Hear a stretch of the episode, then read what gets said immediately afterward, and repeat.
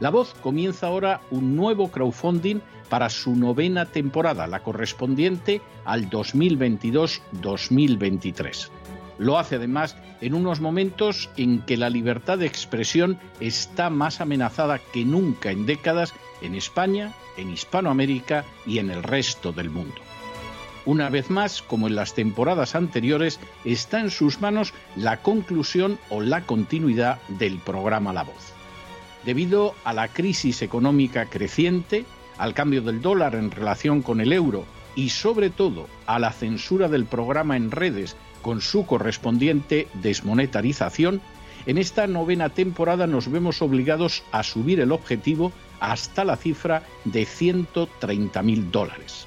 Con el crowdfunding se mantiene la emisión en directo, en abierto y de forma gratuita del programa a través de YouTube, iBox, SoundCloud, Spotify, Apple Podcasts, Google Podcasts, Tunnel y Stitcher. Además, por supuesto, de encesarvidal.tv. De hecho, es este crowdfunding el que permitirá poder seguir emitiendo en cesarvidal.tv, ya que sin la continuidad de la voz no puede haber continuidad de contenidos en ese canal televisivo. Si la voz, tras la conclusión de esta temporada, no pudiera regresar en el mes de octubre, quizá no sucedería algo tan grave.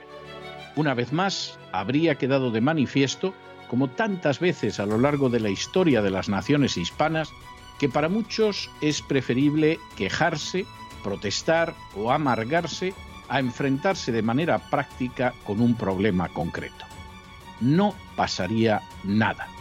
La voz simplemente dejaría de emitirse por la sencilla razón de que no hay suficientes personas dispuestas a asumir el apoyo de su causa, que es la de la libertad y de la verdad, la de la información independiente y la opinión rigurosa, la de la lucha contra las tiranías y contra aquellos proyectos que pretenden convertir en esclavos a los seres humanos. Si piensan que merece la pena seguir escuchando día a día la voz, son ustedes bienvenidos a la hora de contribuir al nuevo crowdfunding que permitirá que puedan escuchar este programa radiofónico una temporada más. Muchas, muchas, muchas gracias por todo.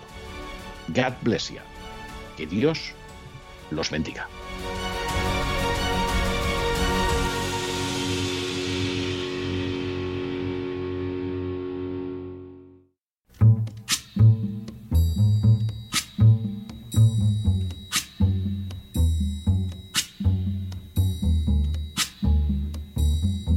La voz con César Vidal, desde el exilio. When the night has come and the land is dark and the moon is the only light we'll see. No, I won't be afraid. Oh, I won't be afraid just as long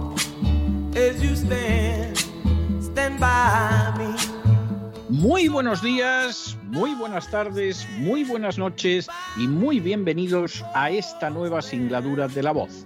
Soy César Vidal, hoy es el jueves 19 de mayo de 2022 y me dirijo a los hispanoparlantes de ambos hemisferios, a los situados a uno y otro lado del Atlántico y como siempre lo hago desde el exilio.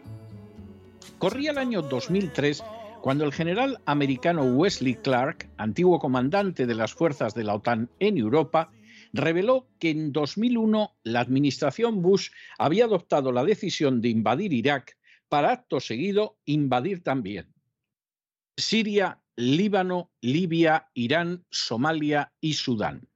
En una obra titulada The Clark Critic, el general Clark no solo revelaba esos datos que repetiría ante distintos medios de comunicación, sino que por añadidura señalaría que la invasión de Irak se llevó a cabo relacionando falsamente a Saddam Hussein con los atentados del 11 de septiembre. Igualmente, el general Clark atribuyó el apoyo a los terroristas islámicos en Oriente Próximo a los aliados de Estados Unidos como Egipto, Pakistán y Arabia Saudí, a los que también relacionó con la creación del Estado Islámico. Clark intentó ser nominado por el Partido Demócrata como candidato a la presidencia en las elecciones de 2004, pero resultaba obvio que alguien dispuesto a relatar ante la opinión pública hechos semejantes no podía alcanzar jamás la Casa Blanca. En los años siguientes, el general Clark ha desarrollado una carrera más que notable, pero en el ámbito privado. En las últimas horas hemos tenido nuevas noticias sobre la intervención de Fuerzas Armadas de Estados Unidos en Somalia.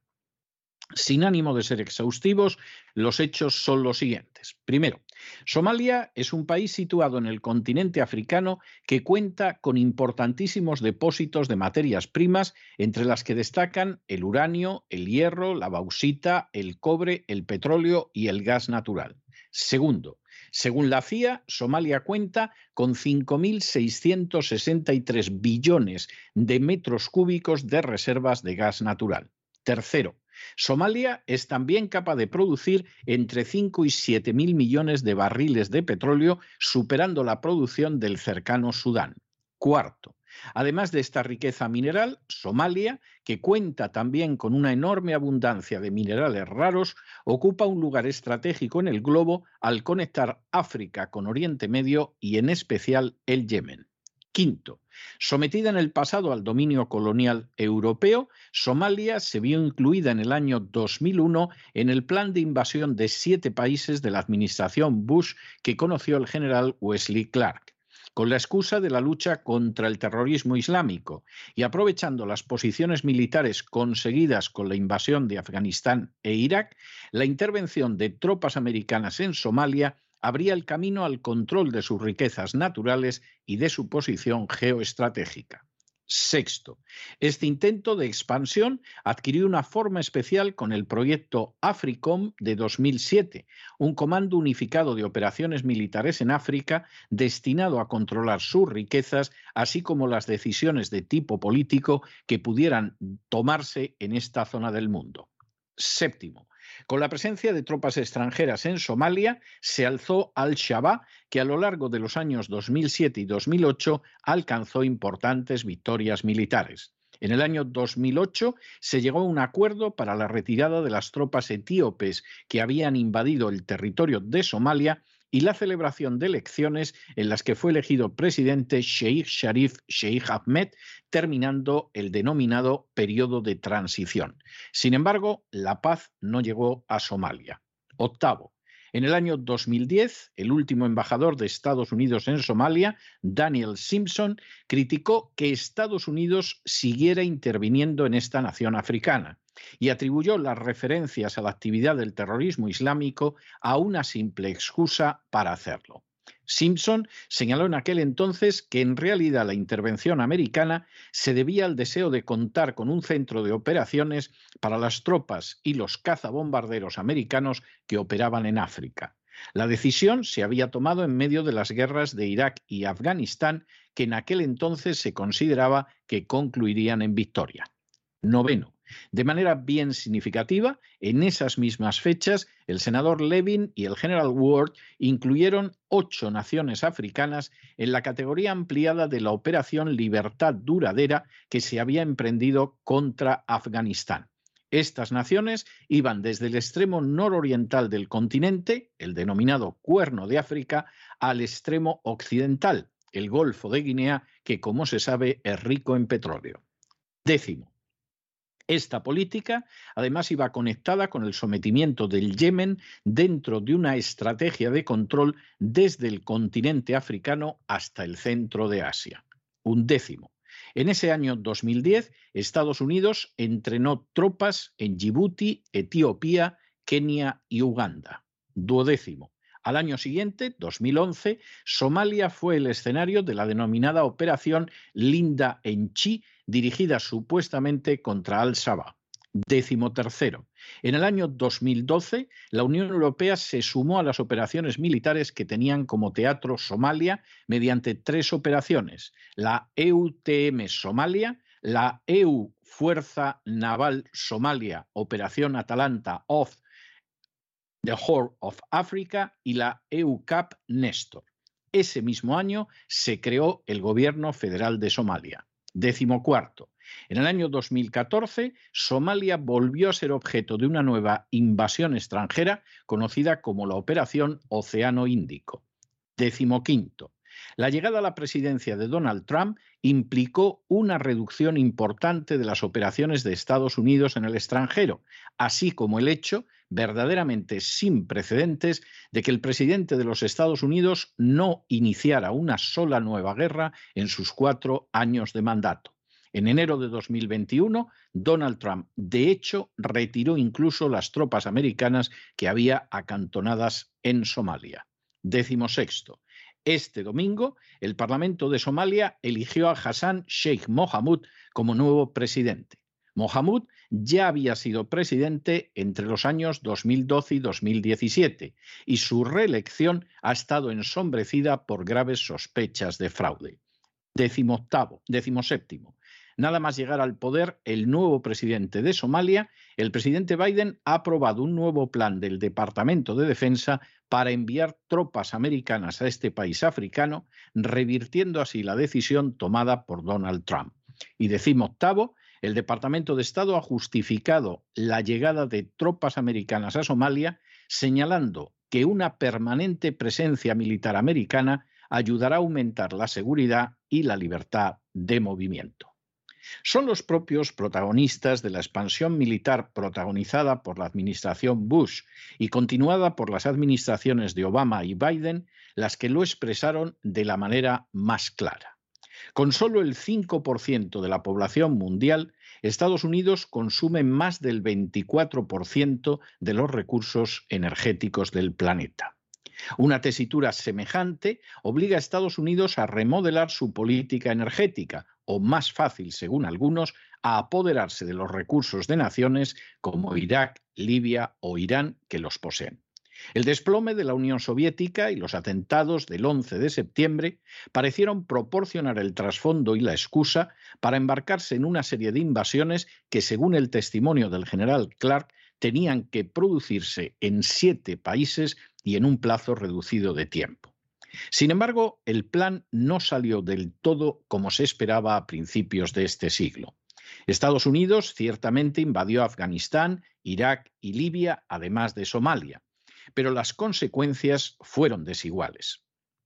Lidia ciertamente ha quedado sometida, pero arrasada de manera total, privando de la menor legitimidad moral a futuras invasiones. Irak también fue invadida y reducida al caos, pero no han venido ni la libertad ni la democracia sin una guerra que permanece todavía inacabada. Afganistán ha concluido en una bochornosa derrota para los Estados Unidos. Irán permanece como un enemigo formidable y nada fácil de batir. Siria se ha mantenido frente a la agresión de grupos terroristas islámicos sostenidos por Estados Unidos como intermediarios. Y por añadidura, Donald Trump, de la manera más sensata, sacó las tropas americanas de Somalia y pretendió hacer lo mismo de Siria y Afganistán. Ante ese panorama se impone una nueva política energética más basada en la diplomacia que en la violencia, como por ejemplo desarrolla China, por cierto, con enorme éxito. Sin embargo, en Estados Unidos el peso del complejo industrial militar es lo suficientemente grande como para haber impedido la reelección de un Trump que no fue a ninguna guerra nueva, incluso se retiró de alguna, y para seguir marcando una política extraordinariamente agresiva que compromete de manera peligrosa la paz mundial. Eso es exactamente lo que ahora está haciendo el presidente Biden en el Yemen, en Ucrania y en Somalia, entre otros lugares. Quizá Biden piense que Estados Unidos saldrá fortalecido de estas intervenciones, que las invasiones continuadas y los expolios interminables de materias primas servirán para sostener a su nación como la única potencia hegemónica y que las furcias mediáticas lograrán engañar masivamente una vez más a la población mundial. Sin embargo, la realidad muestra que lo único que va a conseguir la política seguida por Bush y Obama y continuada por Biden será sobreextender todavía más el imperio, debilitarlo fatalmente y lograr uno de los objetivos más claros de la agenda globalista, que Estados Unidos deje de ser la primera potencia mundial para el año 2030. Y es que la historia suele resultar así de inexorable cuando uno se niega de manera testaruda a aprender sus lecciones. Pero no se dejen llevar por el desánimo o la frustración, y es que a pesar de que los poderosos muchas veces parecen gigantes, es solo porque se les contempla de rodillas y ya va siendo hora de ponerse en pie. Mientras tanto, en el tiempo que han necesitado ustedes para escuchar este editorial, la deuda pública española ha aumentado en más de 7 millones de euros, aunque por cierto, no parece ser que haya ningún interés en que se enteren ustedes de lo que está pasando en un continente tan decisivo como África, el continente donde se encuentra una Somalia en la que han vuelto a desembarcar las tropas americanas. Muy buenos días, muy buenas tardes, muy buenas noches. Les ha hablado César Vidal desde el exilio. Que Dios los bendiga.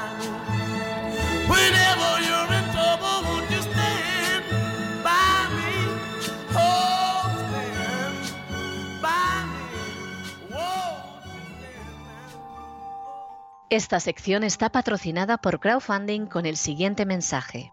Nuestro Señor Jesucristo, el único Dios verdadero, es misericordioso y nuestro Salvador.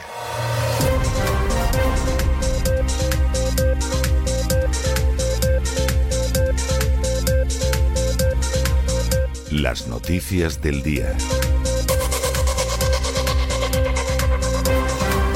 Pues ya estamos de regreso y estamos de regreso después de ese editorial que le hemos dedicado a la nueva entrada de tropas americanas en Somalia. Vamos a ver, porque este es un tema del que las furcias mediáticas no les van a decir a ustedes, como diría un castizo, nasty de plástico. Somalia es un país que tiene una enorme relevancia estratégica y de materias primas en el cuerno de oro. ¿Tiene alguna necesidad Somalia de tropas americanas? Lo que tendría necesidad es de que no hubiera tropas extranjeras en su territorio, ni americanas ni de nadie. Pero se da la circunstancia de que en un momento determinado, y de nuevo también tras el colapso de la Unión Soviética, pues hay quien considera que puede controlar el mundo. Y como en su día dejó de manifiesto Wesley Clark, pues había que invadir siete naciones de manera sucesiva y rápida que se iba a conseguir. Ahí se iba a invadir Afganistán, después iba Irak, luego iba el Líbano, Siria, Irán, en un momento determinado Somalia, etcétera con lo cual se controlaba toda la conexión entre el continente africano y Oriente Próximo, se apoderaban de unas materias primas verdaderamente impresionantes y todos están contentos, porque además esto iba dentro de la bandera de libertad duradera, que fue la forma en que se invadió Afganistán. Claro, el hombre propone y Dios dispone, que dice el sabio refrán español. Y lo que sucedió fue que en Afganistán se ha salido muy mal y con una gran derrota. En Libia sí que se obtuvo una victoria, pero a costa de destrozar totalmente el país y la vida de la gente que vive en ese país. En Siria tampoco consiguieron derribar al régimen y mira que ayudaron a los terroristas islámicos para que lo consiguieran, pero claro, acabó interviniendo Rusia y se acabó esa historia.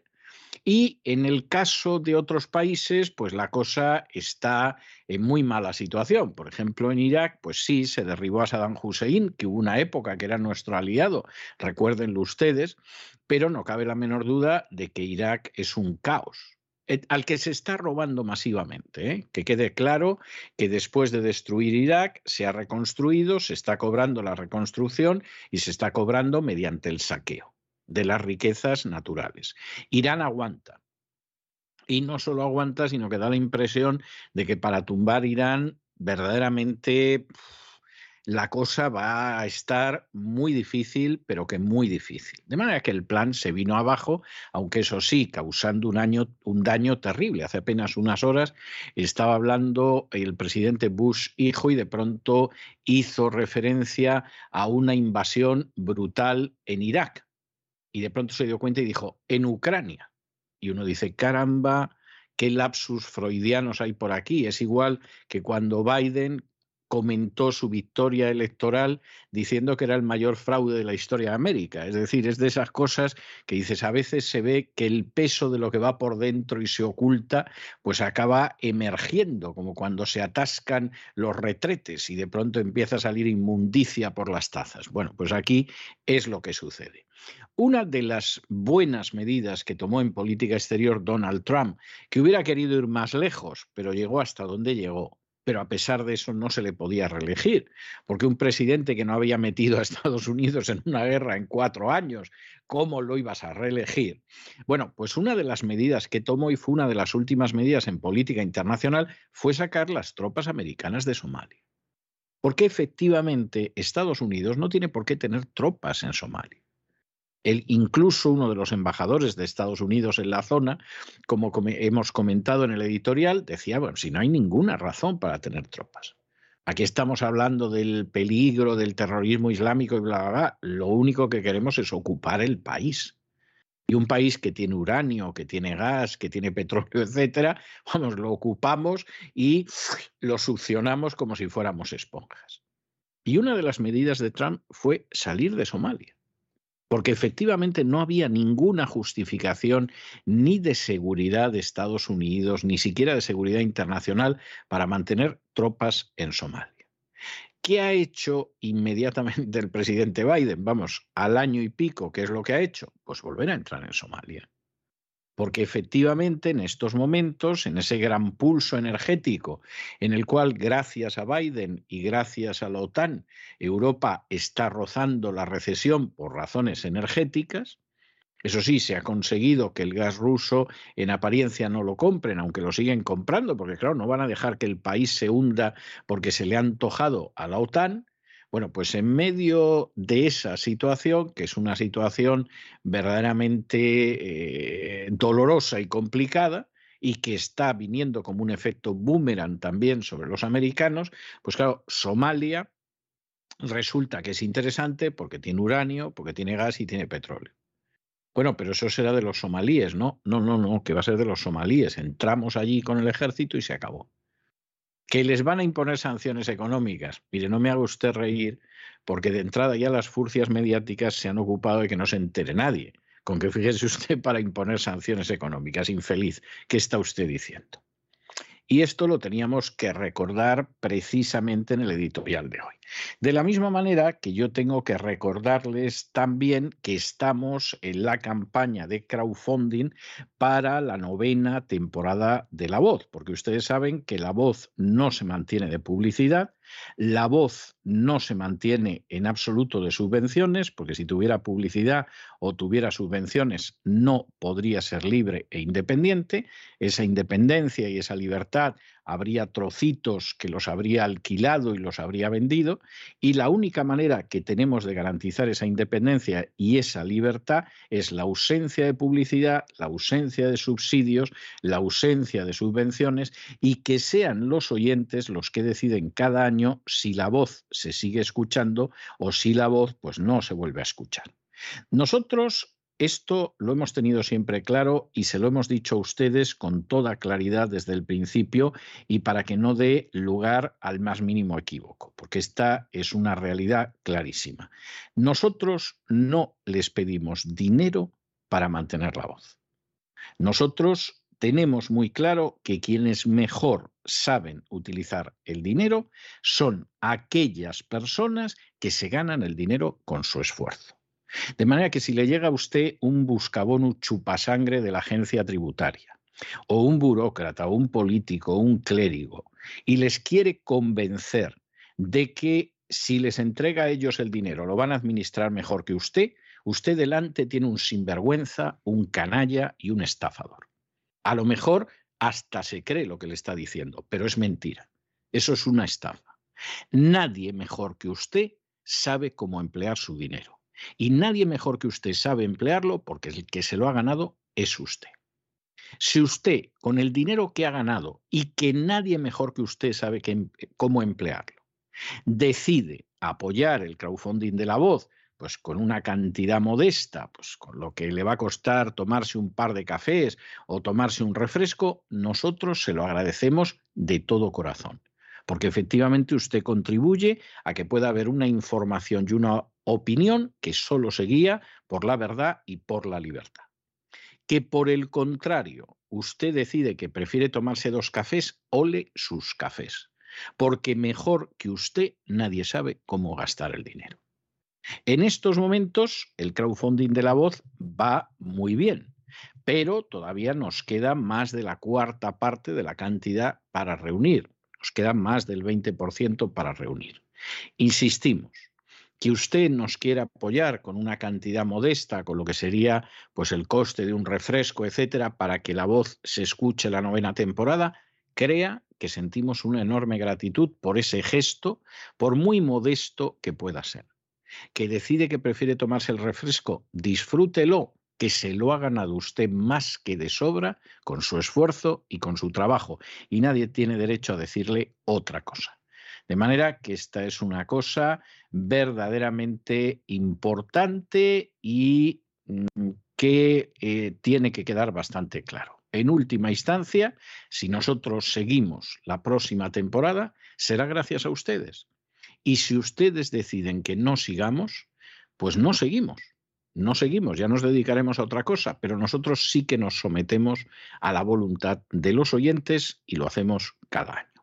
Y ya, sin estos preámbulos, entramos en nuestro boletín informativo, que es un boletín que empieza siempre con el segmento de España y tenemos que empezar con la vicepresidenta segunda, Yolanda Díaz, que ha decidido lanzar un proyecto que es el proyecto Sumar. ¿En qué consiste este proyecto Sumar que no sabemos si va a ser el de la próxima coalición, plataforma, etcétera, etcétera? La idea de Yolanda Díaz es poder aglutinar a todos los partidos que están a la izquierda del Partido Socialista en las próximas elecciones generales. ¿Y por qué? Pues muy sencillo, porque la situación de Podemos no es la mejor desde su fundación, es más, da la sensación de que eso se ha deshilachado hasta unos extremos que no sabemos a dónde va a ir, Izquierda Unida no ha vuelto a levantar cabeza, porque además Izquierda Unida siempre tuvo una militancia muy anciana, que era gente del Partido Comunista, incluso gente que en su día a lo mejor se había jugado el bigote. Pero claro, es que desde la legalización del Partido Comunista hasta ahora, pues casi casi ha pasado medio siglo. Y claro, la gente se muere. La, la biología es absolutamente inexorable. Y en medio de esa situación, pues poquito queda. Y, y, la gente que hay ahora mismo en Izquierda Unida, pues no son los comunistas de antaño. ¿Para qué nos vamos a engañar? Es así. ni para lo bueno ni para lo bueno. O sea, realmente es que no lo son. Y luego hay una serie de grupillos por ahí, como Más País, como el grupete de Ada Colau, la nefasta alcaldesa de Barcelona, etcétera, que no se sabe qué va a suceder con ellos. La tarea de Yolanda Díaz, aprovechando además la plataforma que le entrega estar en el gobierno y que le permite manifestarse el 1 de mayo al lado de los sindicatos en contra de la política del gobierno, que es ella la que la lleva, que ya es el colmo, esto es algo impresionante, la el plan de Yolanda Díaz es un plan en buena medida inteligente. Cuestión aparte es que luego esto pueda funcionar y que ponga de acuerdo a las diferentes ollas de grillos, no a los grillos para entrar en la olla, no, a las distintas ollas de grillos que son cualquiera de estas agrupaciones. Y entonces eso es algo más complicado. Ahora, si Yolanda Díaz lo consiguiera y encabezara ese grupo, no crean que tendría mal resultado de cara a las elecciones. Es muy posible que pudiera mantener los resultados de Podemos. Es verdad que con todo el mundo ya ahí metido, ahí sumado y ahí pues fundido, pero es muy posible que fuera así y eso le vendría bastante bien, porque Pedro Sánchez ya ha aprendido cómo manejarse con esta gente aunque la tenga en el gobierno, y hay que reconocer que lo ha hecho muy bien, no para el bien de España, ¿eh? ni para el bien de los ciudadanos, pero lo ha hecho muy bien para poder mantener ese gobierno de coalición. De manera que puede fracasar la intención de la vicepresidenta segunda Yolanda Díaz, puede fracasar y puede fracasar estrepitosamente, pero también podría salirle bien. Y esto significaría casi con absoluta seguridad que Pedro, en vez de marcharse a la Unión Europea, que es donde le han dicho que se tiene que ir, algunos le han mandado a otro sitio mucho peor, pero vamos, la gente que lo aprecia le habla de la Unión Europea, pues efectivamente lo mismo podría seguir en la Moncloa otros cuatro añitos. En fin, analizamos estas y otras noticias que les afectan realmente de la mano insustituible de María Jesús Alfaya. María Jesús, muy buenas noches. Muy buenas noches, César. Muy buenas noches a todos los oyentes de La Voz. ¿Quieren formar parte de este programa de La Voz? Pueden colaborar con nosotros en el crowdfunding para que podamos seguir adelante con esta cantidad que tenemos que conseguir, podemos cubrir todos los gastos que nos permiten continuar y que a ustedes les permiten seguir escuchando este programa y también viendo la televisión de César Vidal, www.cesarvidal.com. Si quieren ser parte de esta causa de la verdad y de la libertad, son bienvenidos a colaborar a este crowdfunding. Y vamos con la información de España. La vicepresidenta segunda del gobierno, Yolanda Díaz, está ilusionada de cara a arrancar su proceso de escucha, le llama así, a través de la asociación Sumar, un concepto con el que dice se siente cómoda, aunque ha especificado que no constituye el nombre definitivo de su futuro proyecto político. Yolanda Díaz comienza a dar pasos cara a una futura plataforma que aglutine a los partidos de la izquierda más a la izquierda del PSOE en las próximas elecciones generales. Fuentes cercanas a Día definen esta asociación como un instrumento para organizar el proceso de escucha.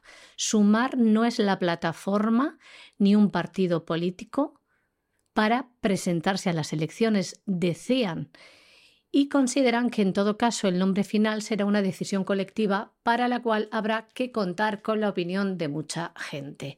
La responsable de trabajo ha insistido a todos los partidos siempre a sumar, sumar y sumar para construir un frente amplio en Andalucía. Esto es lo que decía. En este proceso también estaba Más País, la formación de Íñigo Rejón, con quien Díaz ha logrado un acercamiento en los últimos meses. Y la vicepresidenta segunda también ha trasladado a la alcaldesa de Barcelona, Ada Colau, que quiere sumar con ella para su futuro proyecto y que puede contar con su presencia en la futura campaña en las elecciones municipales del año 2023.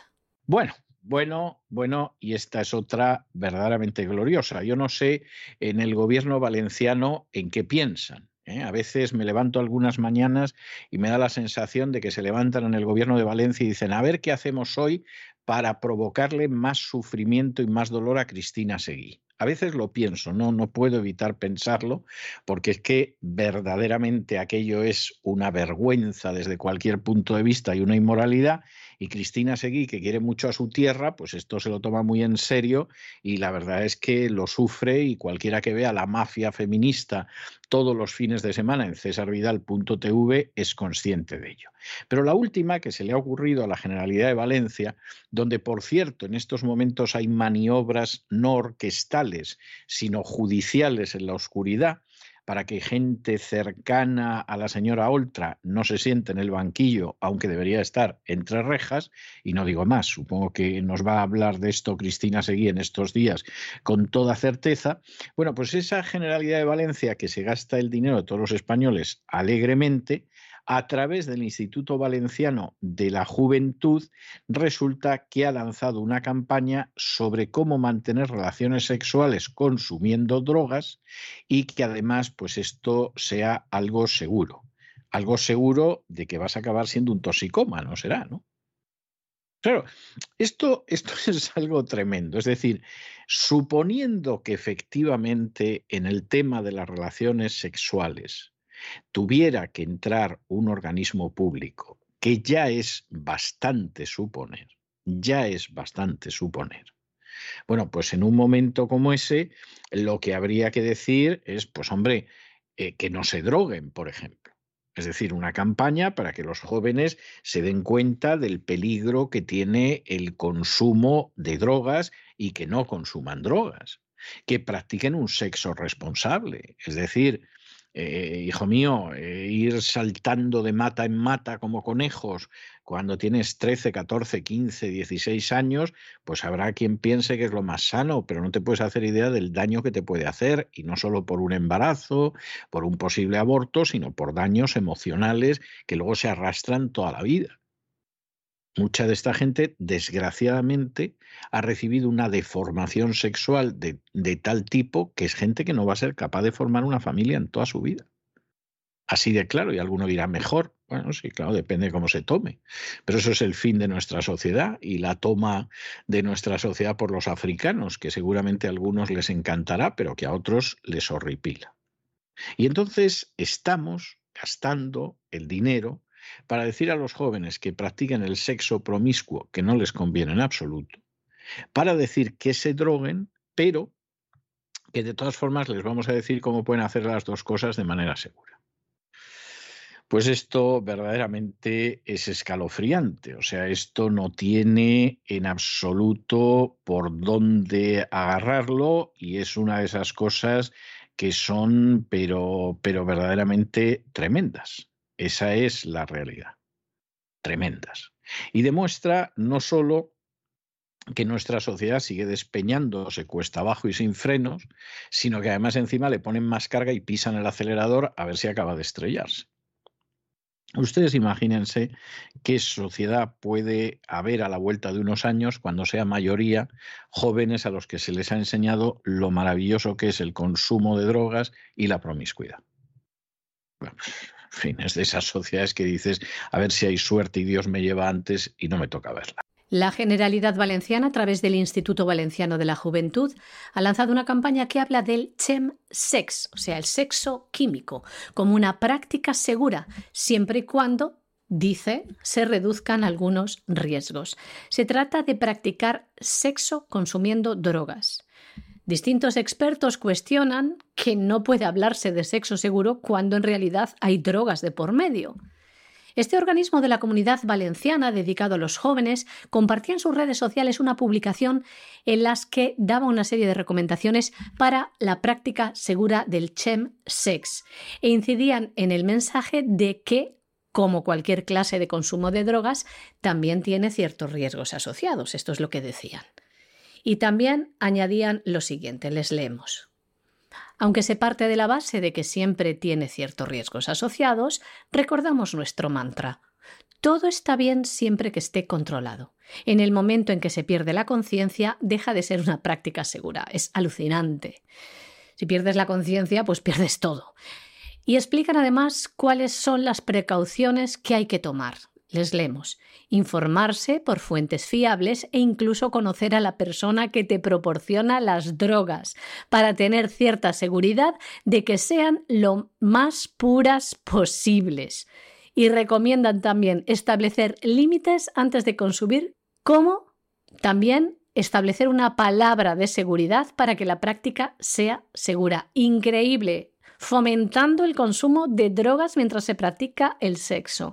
El departamento que dirige Mónica Oltra defiende la campaña bajo el título de Aquí hay tema y diciendo que es una propuesta que se emite todas las semanas en Twitch y en la que se charla con jóvenes sobre educación sexual afectiva. Por su parte, Paco Bueno, que es el jefe de servicio de adicciones del Ayuntamiento de Valencia y un experto, evidentemente, en el tema, va más allá al señalar de entrada que el chemsex supone, les leemos, un problema de salud pública porque las prácticas habituales de relaciones sexuales sin medidas higiénico-sanitarias se asocia al consumo de sustancias.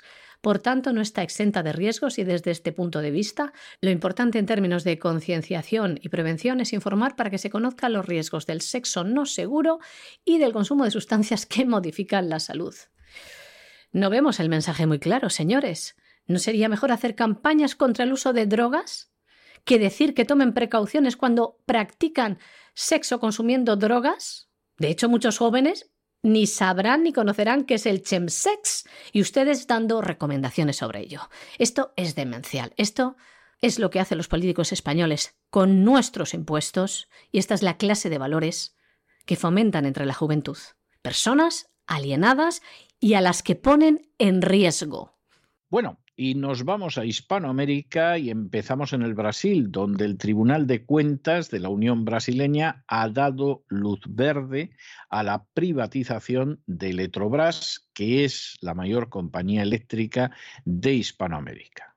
Eh, esto ha sido además algo que el Tribunal de Cuentas de Brasil, que es quien fiscaliza las cuentas, ha avalado, que podría convertirse en una realidad pues a mediados del verano, entre junio y agosto, que además en su día ya fue aprobado por el Congreso de Brasil y que se supone que esto proporcionaría eh, una cantidad suficiente de dinero como para poder aplicar una serie de programas públicos de reducción de tarifas y de desarrollo. ¿Qué hay que decir sobre la privatización de Electrobras? Vamos a ver. Que esto es legal, no tiene ninguna duda. Es decir, esto lo impulsa el presidente, lo respalda el Congreso del Brasil y ahora le da luz verde el Tribunal de Cuentas. Esto es legal y no tiene más vuelta de hoja. Esto es lo mejor. Pues a pesar de que Bolsonaro es un personaje hacia el que sentimos una cierta simpatía, no una adhesión incondicional ni un entusiasmo ciego, pero una cierta simpatía, es bastante cuestionable que este sea el momento más adecuado para la privatización de Electrobras. ¿Por qué? Porque en estos momentos el mundo está viviendo una lucha energética y el que no haya visto esto no se ha enterado. Es más, estamos viviendo unos eh, hechos luctuosos en Ucrania cuya raíz principal es ganar en esa lucha energética. Y, por ejemplo, sustituir el gas ruso por el gas licuado americano, aunque ese gas licuado americano cueste un 40% más. Y hace unas horas las tropas americanas han vuelto a Somalia, pues porque Somalia tiene gas, tiene petróleo, etcétera, etcétera. Y todo el mundo ahora mismo está girando en torno a estos temas. A veces, además, con una indecencia y un descaro que asusta.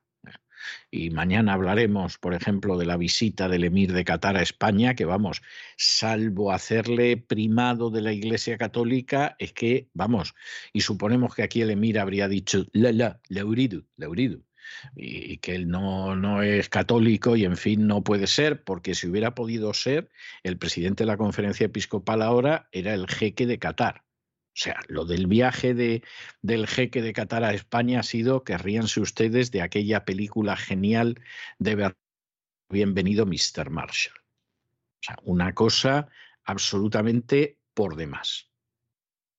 Y en medio de esta situación en la cual hay una guerra ya a cara de perro por las fuentes energéticas, que Brasil privatice la compañía más importante eléctrica de Hispanoamérica, desde el modesto punto de vista de quien ahora se dirige a ustedes, es un gran error. Brasil no se puede desprender de esa compañía, ni la puede dejar en manos privadas. En esta situación, en otro momento, a lo mejor la cosa no habría tenido mayor relevancia, pero en estos momentos sí. Y es una de esas cuestiones en las cuales los países tendrían que ver cómo se van a defender de cara al futuro, porque lo que puede venir no son solo cortes de luz, que casi eso es lo de menos. Es que pueden venir hasta hambrunas. El Tribunal de Cuentas de la Unión de Brasil ha dado luz verde a la privatización de Electrobas, la mayor compañía eléctrica de América Latina. Por amplia mayoría, el órgano que fiscaliza las cuentas del Estado brasileño ha avalado esta venta. Según el Gobierno, podría concretarse entre mediados de junio y mediados de agosto de este año. La privatización, que ya fue aprobada a mediados del año 2021 por el Congreso brasileño, se realizará vía capitalización, mediante la emisión de nuevas acciones a fin de que la participación estatal en el capital de Electrobas caiga del 72% al 45%. Esto es lo que dicen los analistas. La expectativa del Gobierno es captar 13.500 millones de dólares 25.000 de los cuales irían a las arcas del Tesoro. El resto se destinaría a programas públicos de reducción de tarifa y de desarrollo. A poco más de cuatro meses de las elecciones presidenciales, el aval del Tribunal de Cuentas de la Unión de Brasil es una buena noticia para Bolsonaro, quien desde que llegó al poder en el año 2019 con la promesa de achicar el Estado y sanear las cuentas públicas, apenas pudo avanzar con su ambicioso plan de privatizar un centenar de empresas. La privatización de activos públicos es uno de los grandes temas de la precampaña, especialmente en medio de una disparada inflación debido, entre otras cosas, al alza del precio de la energía y de los combustibles, lo que ha llevado a Bolsonaro a no descartar también la privatización de Petrobras. Y ustedes saben que se acerca la fecha de la Cumbre de las Américas. Eh, Dios mediante empezará el 6 de junio y va a durar hasta el 10 de junio. Se va a celebrar en Los Ángeles, en California, Estados Unidos. Y Estados Unidos ya ha dicho que no va ni Cuba, ni Nicaragua, ni Venezuela. Bueno, esto es algo como mínimo discutible, pero que muestra hasta qué punto pues eh, Biden es que tampoco acaba de enterarse o nos, nos está haciendo lútegas. Vamos a ver. Los que dicen, bueno, pues nada, no va ni Cuba, ni Venezuela, ni Nicaragua, pues no son democracias. Bueno, claro, hay los que dicen, ¿y Bolivia por qué?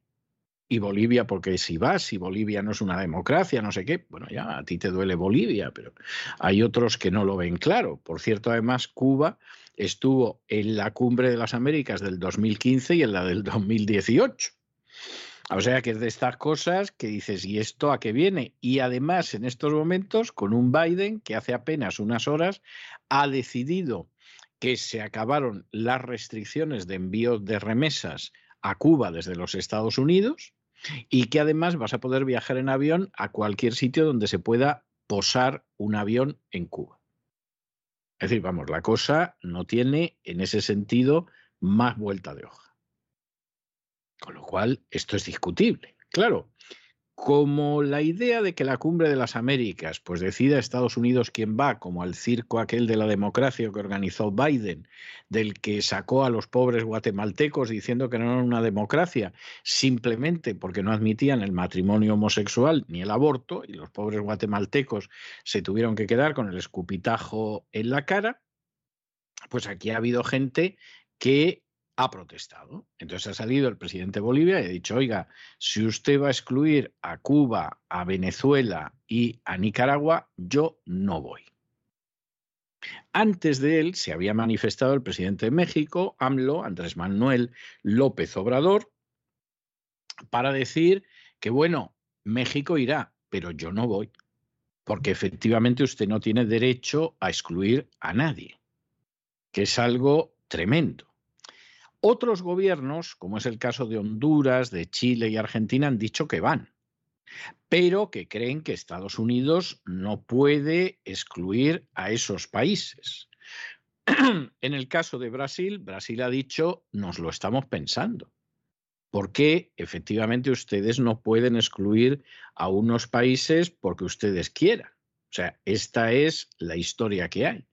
Y al final, pues aquí lo cierto es que Biden vuelve a organizar una de las suyas y lo que queda manifiesto es que Biden no manda. Sigue mandando mucho, no cabe duda, pero no manda. Esto en otra época todos los países de Hispanoamérica estarían aplaudiendo con las orejas, sosteniendo que hace usted muy bien, Mr. President, etcétera, y en estos momentos no. El de México te dice, hombre, el país irá, pues no va a dejar de ir, pero yo no voy. El de Bolivia que dice, pues yo lo mismo tampoco voy. Otros que dicen, vamos, pero hombre, debería usted dejar que fuera todo el mundo, porque esto es la cumbre de las Américas, no de los regímenes que le gusta a los Estados Unidos. Y en esta situación estamos. Pero dentro de lo que acabe sucediendo al final, aquí lo que está claro es que esa hegemonía de Estados Unidos está muy erosionada. Biden puede que quiera vender que, bueno, los aliados de la OTAN lo apoyan, pero vamos, sin fisuras. Que la Unión Europea lo quiere, pero más que su madre, etcétera. Que en Hispanoamérica, en el patio que ahora ya no es trasero, sino delantero, no hay novedad. Pero la realidad es que eso se va cuarteando y vamos a ver hasta dónde se cuartea, porque como entremos en recesión económica y haya quien culpe de ello a la política de la Casa Blanca, pues esto se va a resquebrajar todavía más. El próximo 6 de junio comienza en Los Ángeles, California, la Cumbre de las Américas. Se extenderá hasta el día 10. Estados Unidos manifestó su intención de excluir de la misma a Venezuela, a Cuba y a Nicaragua, algo que fue mal recibido por el resto de los dirigentes latinoamericanos. Primero mostró su oposición el presidente de México, Andrés Manuel López Obrador, y después se añadió el presidente de Bolivia, que afirmó que de persistir la exclusión de pueblos hermanos no participaría de esta cumbre. Por su parte, los gobiernos de Honduras, de Chile y de Argentina han confirmado su asistencia, pero han insistido en que Estados Unidos debe invitar a todos los países de América Latina. Pero no son solo las naciones alineadas ideológicamente con la izquierda las que amenazan con no acudir al evento político. El presidente de Brasil, Jair Bolsonaro, también afirmó recientemente que está evaluando su presencia. Decía, lo estamos estudiando, depende de muchas cosas. El gobierno cubano se manifestaba y decía sería sorprendente que Joe Biden no llegara a invitar a la isla porque se apartaría de la política que él mismo defendió cuando era vicepresidente de Barack Obama. Después de ser vetada de los seis primeros encuentros regionales, Cuba había sido invitada a las dos últimas cumbres de las Américas celebradas en Panamá en el año 2015 y en Perú en el año 2018. En el caso del veto a Venezuela por parte de los Estados Unidos, hay un problema que Estados Unidos tampoco reconoce a Nicolás Maduro como presidente, sino a Juan Guaidó. Este evento regional, la Cumbre de las Américas, se realiza cada tres años desde el año 1994 y es considerada una oportunidad para unificar esfuerzos en temas como la inmigración, la democracia y el desarrollo económico. Bueno, nos vamos a internacional y tenemos que empezar con una buena noticia. No me han oído ustedes mal. Vamos a empezar con una buena noticia. ¿Y cuál es esa buena noticia? Pues que el Ministerio de la Verdad creado por Biden, del que les hablamos en un editorial hace pocos días y al frente del cual iba a estar esa intoxicadora y embustera profesional que es Nina Jankowicz, finalmente han decidido dar marcha atrás. Primero, porque la señora Jankowicz, que es muy mala ¿eh? y tiene ya un trayecto de mentira, desinformación y falacia desde Ucrania hasta el río Potomac, bastante grande, pero todavía es una persona joven y esto, en cuanto que vio que empezaban a darla y empezaban a sacar su pasado y decían, tía embustera, pero tú dónde vas a ir, so canalla y so mentirosa, pero tú qué vas a dirigir. Pero bueno, el Ministerio de la Verdad, pues si es el Ministerio de la Verdad, como en el 1984 de Orwell, la guarra de la Jankowicz es la que tiene que estar ahí. Es decir, las cosas que se han dicho los medios de comunicación han sido bastante fuertes estos días. Y claro, la Jankowicz ha dicho no. No, mira, yo aquí poner esta carita bonita que tengo para que me la llenen de salivazos, no. Yo para organizar operaciones encubiertas y criminales en Ucrania como he hecho mintiendo? Sí. Yo para negar que existe el ordenador personal de Hunter Biden y decir que es un invento de Trump, también. Yo para decir que los rusos fueron los que le dieron la victoria electoral a Trump, también para esas sucias mentiras estoy. Pero para poner esta carita que Dios me ha dado aquí y que me empiecen a dar pim pam, pim pam, dimito. Y claro, en el momento en el que dimitió la señora Jankowicz, que a ver dónde encuentras una embustera más sucia y más miserable que la Jankowicz, Victoria Nolan podría ser, por ejemplo, pero esa ya está en un nivel más alto. Colocarla aquí en el Ministerio de la Verdad sería reducirlo, pues en el momento en el que la señora Jankowicz ha dicho que se va, pues el Ministerio de la Verdad de momento lo cierra. O sea que fíjense ustedes, esto, esto es algo verdaderamente importante. Claro que parecen gigantes porque se les mira de rodillas, pero cuando de pronto la gente se pone en pie, ¡ah! El enano se achanta.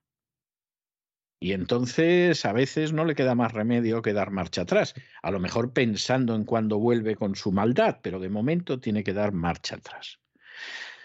Y esto es bastante, bastante, bastante interesante. ¿eh? Es una buena noticia. No sabemos si la buena noticia va a durar seis meses o pató la vía, que decía aquel, pero es una buena noticia. El presidente estadounidense Joe Biden quería convertirse en el gran hermano orwelliano creando la Junta de Gobernanza de Desinformación al más puro estilo de la novela 1984. Pero su sueño de imponer este elemento censor no le ha salido bien gracias a los republicanos que mostraron una fuerte oposición. Fue el pasado 27 de abril cuando el Departamento de Seguridad Nacional anunciaba la creación de esta Junta, pero tras las críticas obtenidas ha sido un fracaso absoluto. Primeramente, la encargada de dirigir el organismo, Gina Jankovic, redactó una carta de renuncia después de que esta semana el Departamento de Seguridad Nacional decidiera disolver la Junta. Aún así, rogaron a Nina que se quedara. Los republicanos acusaron a los demócratas de querer convertirse en censores y árbitros de la verdad con esta junta que el gobierno demócrata decía que se trataba de coordinar la desinformación relacionada con la seguridad nacional. Y ahora, como les contamos, esta junta está suspendida, puesta de momento en stand-by. Bueno, y tenemos que acabar el boletín, no se lo van a creer ustedes, con otra noticia que podría ser también una buena noticia. Y es que el presidente de Croacia, Soran Milanovic, ha confirmado que va a instruir al representante permanente de Croacia ante la OTAN para que vote en contra de la entrada de Suecia y de Finlandia. Y en este sentido, la verdad es que lo que dice Milanovic es bastante claro. O sea, esto que nadie se lo tome como un acto contra Finlandia y contra Suecia. O sea, que no es así, ni mucho menos. ¿eh? No es esa la historia. Pero es que como entre ahora mismo Finlandia y Suecia en la OTAN, esto provoca una tensión de la situación en Europa que a Croacia no le viene bien. Y Croacia, igual que Turquía, que es el otro país que también está diciendo que se va a oponer a la entrada, pues efectivamente su presidente piensa por los intereses del país. No está pensando en otro tipo de cosas. Y esto es otra buena noticia. No sabemos si luego Croacia se va a mantener firme, si Turquía se va a mantener firme. Pero si finalmente Suecia y Finlandia se ven obligadas a seguir siendo neutrales, que es lo que nunca han debido dejar de ser y es lo que les ha beneficiado siempre, y lo que implicaría respetar la legalidad internacional, porque es que encima Finlandia tiene firmado un acuerdo desde el año 1992 con Rusia en el cual se declara neutral y por lo tanto no va a entrar ni en la OTAN ni en otra cosa, si al final de esto nos salva el semidictador turco y un país como Croacia verdaderamente es para hincarse de hinojos ante el Altísimo y darle gracias porque la providencia actúa de las maneras más inesperadas. Pero si nos salva de eso y de la tensión cada vez más creciente, que por supuesto los primeros que pagan son los miembros de la Unión Europea, bueno, bueno, bueno, bueno, es que verdaderamente el Altísimo se ha compadecido de nosotros. Al igual que lo ha hecho Turquía y Rusia, es ahora Croacia quien se opone a la entrada de Suecia y de Finlandia en la OTAN. El presidente de Croacia, Soran Milanovic, confirmó que instruirá al representante permanente del país báltico ante la OTAN, a Mario Novilo, para que vote en contra de la adhesión de Suecia y de Finlandia al bloque militar. Subrayó ayer en una conferencia de prensa tras la reunión de los representantes de los Estados miembros de la OTAN, en la que trataban este tema, que esto no sería un acto contra Finlandia y contra Suecia, sino en favor de Croacia. Asimismo, Milanovic recordó que Turquía está por ahora en contra de esta adhesión, lo que demuestra, según dijo, cómo se comportan los estados que se preocupan por sus intereses y sus objetivos de política exterior y utilizan todos los instrumentos legales disponibles. Además, el presidente de Croacia se mostró convencido de que la negativa de Croacia a aceptar a los dos países escandinavos en la OTAN hará que la comunidad internacional preste finalmente atención a los intereses de los croatas étnicos en la vecina Bosnia y Herzegovina y afirmó que esa es la única forma de resolver tal problema. Denunció que los croatas en el país vecino están siendo destruidos como entidad política y añadía que es de interés nacional para Croacia mejorar su situación. De acuerdo con las leyes electorales actuales, muchos legisladores croatas resultan elegidos por el voto de los musulmanes bosnios, también conocidos como bosniacos. El gobierno, por su parte, está presionando para revisar esas normas. El presidente decía lo siguiente. Lo he dicho antes, los croatas en Bosnia son para mí más importantes que toda la frontera ruso-finlandesa. Y recalcaba que si el Parlamento croata no ratifica el eventual acuerdo para la adhesión de Finlandia y Suecia a la OTAN, será en ese momento cuando surgirá un interés increíble por el problema de Croacia. Pero no es todo unanimidad en el gobierno. Por su parte, el ministro de Asuntos Exteriores croata, Gordan Girk Ratman, calificó las declaraciones del mandatario de chantaje y de antieuropeas. Este ministro afirmaba que el representante de la OTAN en Bruselas tiene sus instrucciones de aceptar las solicitudes de Finlandia y de Suecia en la OTAN. Y hasta aquí hemos llegado nosotros con nuestro boletín de esta noche. María Jesús, muchas gracias, muy buenas noches. Muchas gracias a ti César, hasta mañana también a los oyentes de la voz. Muy buenas noches. Pero no se vayan, no se vayan ustedes porque ya saben que vamos a regresar enseguida con el despegamos y vamos a hacer ese sobrevuelo sobre la economía nacional e internacional y después del despegamos, pues hombre, es que nos lo hemos ganado, nos vamos a tomar un respiro de cultura y dónde mejor que en la biblioteca de doña Sagrario Fernández Prieto. De manera que no se vayan, que regresamos enseguida.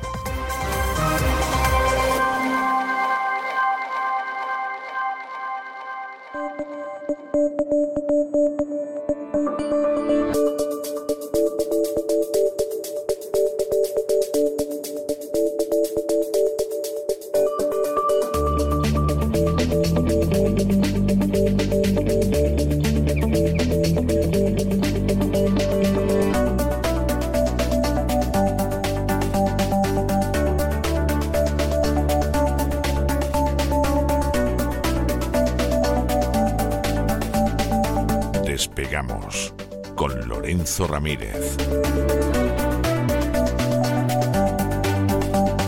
Corremos raudos y veloces hacia nuestro avión, atravesamos el umbral, nos tiramos en plancha sobre los asientos, nos abrochamos los cinturones, despegamos y nos vamos elevando por los aires hasta alcanzar nuestra altura y nuestra velocidad de crucero. A mi lado, como siempre, don Lorenzo Don Lorenzo, que lleva usted en esa jaulita un Bitcoin. Hombre, yo pensaba que, que en la jaulita llevaría usted un canario, a lo sumo un pero, pero esto del Bitcoin, pero, pero ¿qué pasa? Muy buenas noches. Buenas noches, don César. Pues no, lamentablemente, es un Bitcoin falso. Imagínense que tuviera yo un Bitcoin, ¿eh? Me quitaba buena parte de la hipoteca, ¿eh? Me la quitaba con. Pues no, no está mal, ¿eh? No está mal. Hace seis meses me habría quitado la mitad de la hipoteca. Ahora solo una parte. Tremendo lo que está pasando en, el mercado cripto. Hoy vamos a hablar de ello, pero tremendo en general lo que está pasando en todos los mercados, ¿no? Eh, los titulares son espectaculares. Entre el clickbait, que le gusta a mucha gente, ¿no? Hay gente que piensa que nosotros hacemos esa estrategia. Eh, esa estrategia consiste en un titular llamativo para que la gente entre y luego consuma tu producto. Informativo, nunca mejor dicho, porque normalmente suele ser un producto lo que, lo que se hace ahí. En YouTube es muy común últimamente hacerlo. Y había gente que al principio, cuando empezamos el despegamos, pensaban que nosotros hacíamos esa técnica. Y ahora lo que me dicen es lo contrario. Me dicen, si es que te estás quedando corto en el titular, porque nosotros no empleamos ese tipo eh, pues de términos, ¿no? A pesar de que los temas son muy graves, ¿no? Y lo digo, ¿por qué digo esto? Porque Leyendo medios financieros, don César, ahora mismo las palabras que más se repiten son miedo, zozobra, sangría, debacle.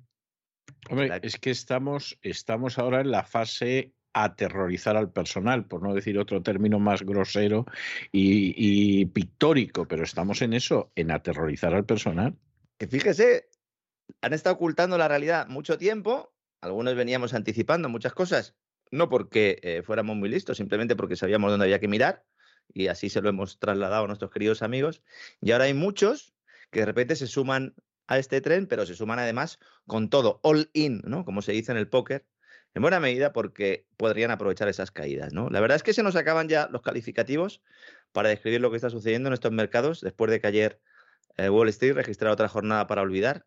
A ver qué pasa hoy. Las bolsas europeas hoy van bastante mal. Eh, ayer los principales índices cayeron, eh, lo mismo que en Europa, también, aunque de una manera un poco más suave, las bolsas de Asia-Pacífico. Y aunque la razón de fondo sigue siendo ese contexto inflacionario que obliga a subir tipos de interés en un momento de inestabilidad geopolítica global, eh, también traducido todo esto como guerra de Ucrania para muchos, la causa concreta del desplome de ayer estaría, sobre todo, y esto sí es una novedad, en las malas previsiones de resultados de grandes empresas de consumo en Estados Unidos, Walmart, Target, gigantes de este calibre, están ya observando, registrando un descenso en el consumo de los hogares, a pesar de todo el a pesar de los cheques, don César, y a pesar de todo lo que nos estaban contando de esa recuperación del consumo, de esa demanda embalsada covidiana, recuerda, también don César, que nos decían muchos, ¿dónde está ese consumo? Las acciones de estas compañías están cayendo a plomo. Bueno, el Standard Poor's, el, el principal índice de la bolsa de Estados Unidos, en el año ya pierde casi un 18%. Es la segunda peor caída en las 95 primeras sesiones del año desde 1932. ¿Mm? Claro, no vemos en un día caídas del, del 10%, del 5 sí, ayer el Nasdaq sí, pero claro, si uno lo coge, no, en términos anuales tampoco llevamos tanto, llevamos cinco meses de año, no llega, ¿no? Luego está el Nasdaq, el de las tecnológicas, que este sí bajó ayer un 5,1 y este acumula desde máximos de noviembre del año pasado una caída de casi el 30%. Es muy posible que cuando dentro de unos meses veamos las gráficas, descubramos que el pico fue en noviembre, es decir, en noviembre es cuando se acaba eh, la fiesta, esa fiesta de la que hemos hablado tantas veces, lo cual no es casual porque encaja muy bien con todos esos movimientos geopolíticos, ¿verdad? Mm, con esa gira de Victoria eh, Nolan en, noviembre, octubre, noviembre del año pasado, con ese aumento del envío de armas a Ucrania, con ese incremento también de los bombardeos ucranianos en la región del Donbass, algo que es una verdad incómoda de la que nadie quiere hablar.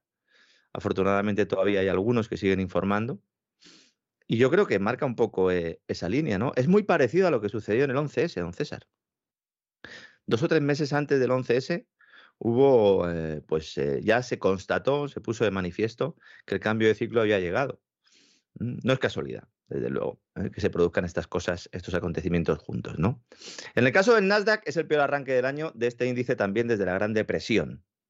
Y en el caso de los bonos, como recordaba hoy el analista José Basagoiti, mando un abrazo, también es, es, un, es un gran tipo y, y sobre todo sabe de lo que habla, el peor año es de 1842 aquí estaban todavía, ¿no?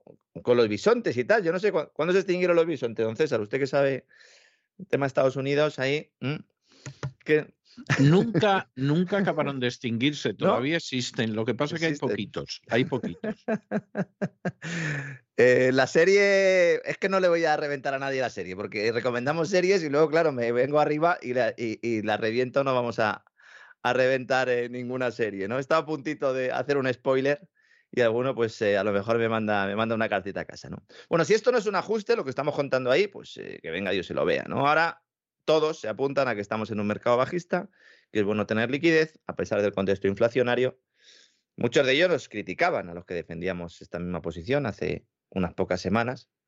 Y de paso, pues han engañado unos cuantos, ¿no? También es verdad que es su trabajo. Es verdad que hay activos subiendo, especialmente los ligados a las materias primas, pero no sabemos cuánto durará, ¿no? Y luego hay un elemento también importante que aquí hemos apuntado, pero en el que no hemos profundizado en los últimos días, que es la estrategia de la Reserva Federal, más concretamente de Jerome Powell, de pinchar la burbuja con declaraciones en lugar de usar herramientas de política monetaria. Esto es como cuando decía Gila que iba a matar a otro, ¿no? Con indirectas, ¿no? Pues algo así, ¿no? No, no, le hizo confesar con indirectas. Que le iba a confesar, ¿no? alguien ha matado a alguien y acabó diciendo, confieso, confieso. Pues estos van en la misma línea. que le iba a hacer confesar con indirectas, ¿verdad? Efectivamente, ¿no? Parece que quiere acabar con la inflación solo con gestos. Y algunos creen que puede funcionar a corto plazo y que eso es lo que explica estos desplomes. Aunque, como ya saben nuestros queridos oyentes, hay razones estructurales en la propia estructura del edificio, no coyunturales, no temporales, sino estructurales, que eh, pues hacen que los bancos de inversión ya estén descontando que estamos a las puertas de una recesión inflacionaria. Algunos se la coge con papel de fumar, Hoy estaba leyendo un informe de Morgan Stanley que decían que, que deberíamos prepararnos para la recesión y luego dice, bueno, solo hay una probabilidad del 25%. Hombre, señores de Morgan Stanley, hace un mes decían ustedes que la probabilidad era del 5%. ¿Van a esperar ustedes al verano? Un 25% no es ninguna tontería. ¿eh? No es ninguna tontería. Además, pone una, una, señora en la foto eh, de su informe, mm, con, bueno, asiática, con un paraguas y un chubasquero, ¿no? bueno, no sé, no hacía falta poner a alguien asiático si estás hablando de Estados Unidos. Yo, de verdad que la querencia que tiene esta gente, ¿no? Por culpar de todo siempre a, al, enemigo, al enemigo eterno, es tremendo, ¿no? Pero bueno, todos están ya apuntando un poco esta línea, ¿no? Hay algunos que van un poco más lejos, pero esto es así, ¿no? Claro, eh, Powell es más importante por lo que dice que por lo que hace. Y unos días da una de cal y otra de arena. Y ayer tocó la de arena, asegurando que continuará aumentando las tasas de interés, dice él, hasta que haya una clara y convincente evidencia de que la inflación cae de forma sostenida. Esto es muy importante que utilice el término clara y convincente, porque esto aleja eh, la posibilidad de que ante una rebaja del ritmo de crecimiento de los precios, seguramente por efecto comparación, en la segunda mitad de este año, pues se pueda revertir la, la política monetaria. ¿no? En concreto dice que la Reserva Federal va a continuar empujando, pushing, dice él, hasta que la inflación se retrotraiga de una forma clara y convincente. Dice, se considerará incluso una mayor agresividad si esto no es así y si efectivamente se controlan los precios, se evaluará un menor ritmo en la subida de las tasas, porque ya hay voces, don César, que están pidiendo que levante el pie del acelerador, en este caso que frene menos, se podría decir, la Reserva Federal, porque ahora ya hay miedo real a que esta recesión sea incluso antes de lo que muchos pensaban, ¿no? ¿Por qué pasa esto? Porque las palabras de Powell lo que nos están indicando es que aunque haya recesión, los tipos de interés seguirán subiendo, lo cual hundirá la demanda y por eso caen las empresas que se dedican a vender bienes y servicios, que son las que más cerca están del consumidor final. Esto, claro, es lo que nos dice la teoría, pero en la práctica resulta que además hay otro factor aquí y es que se está deteniendo esa fiebre de consumo de Estados Unidos en este segundo trimestre del año. En el primer trimestre la economía de Estados Unidos cae un 1,4% y si la tendencia se mantiene, pues Estados Unidos entra en recesión técnicamente en julio, que serían dos trimestres consecutivos de caída del Producto Interior Bruto. Esto no quiere decir que en el tercer trimestre no pueda haber un repunte, porque claro, las caídas son mínimas. Entonces, claro, con una leve subida puedes esquivar la recesión, pero claro, estás catatónico, ¿no? Estás subiendo y bajando, subiendo y bajando, como cuando estás en una piscina, ¿no? Haciéndote unos largos y ya llevas unos cuantos y ya te cuesta incluso sacar la cabeza para respirar, ¿no? Pero claro, la mayoría de los bancos de inversión piensan que aunque hay un espejismo temporal, pues que al final de año la recesión es más que probable. Claro, aquí el tema es la duración, ¿no? Y aquí es donde nadie se pone de acuerdo. Hoy, precisamente, el Instituto de Inversión de Wells Fargo ha publicado un informe en el que dice que su escenario base, es decir, el más probable, es una recesión en Estados Unidos entre finales de 2022 y principios de 2023. Cosa que yo no sé ya el tiempo que llevamos diciendo nosotros, ¿no? Efectivamente, ¿no? Decíamos, serán las elecciones y después de las elecciones de midterm, pues, pues ese es el, esa es la ventana de la que se está hablando ahora, ¿no? Es importante destacar, eh, sobre todo para nuestros oyentes en España, que esta recesión se producirá con inflación pero con pleno empleo en Estados Unidos. Esto es algo que parece una locura, pero que es consecuencia de la estructura del mercado laboral de Estados Unidos y también de ese fenómeno conocido como la gran renuncia que ha provocado pues, un descenso de las personas que quieren trabajar, ¿no? esa población activa. El pleno empleo técnico es tener una tasa de paro por debajo del 5%, y de hecho no hay ningún instituto ni entidad pública o privada que en sus estimaciones maneje un desempleo superior a esta cifra en Estados Unidos, lo cual pues alimenta la tesis de la recesión corta. Como digo, ya hay voces dentro de la Reserva Federal que piden levantar el pie en esa retirada de los estímulos monetarios, porque es que son las elecciones de midterm, y otra vez vuelvo a decirlo, con las cosas del comer no se juega. Estamos hablando del Banco de la Reserva Federal de Chicago, el responsable del Banco de la Reserva Federal de Chicago, Charles Evans, y el jefe de la Reserva Federal de Filadelfia, eh, Patrick Patrick Harker, que aunque no citan el tema electoral, pues, se les ve el plumero a la legua. Porque dicen, oiga, no, no, no, paren, paren, no ahoguen a las familias y a las empresas, que claro, el coste de financiación se dispara, los precios crecen a la vez, es el escenario peor posible, a ver qué pasa, ¿no? En, las elecciones, ¿no? Este eh, escenario ha sido creado, no me cansaré de repetirlo, por estos mismos pirómanos que nos dicen que son bomberos, en concreto estos dos tipos, ¿no? Y claro, quieren apagar el fuego echando gasolina, pues así no se apagan los fuegos. Aunque lo lleven haciendo en el último cuarto de siglo, al final tienen los resultados que estamos viendo en la actualidad, ¿no?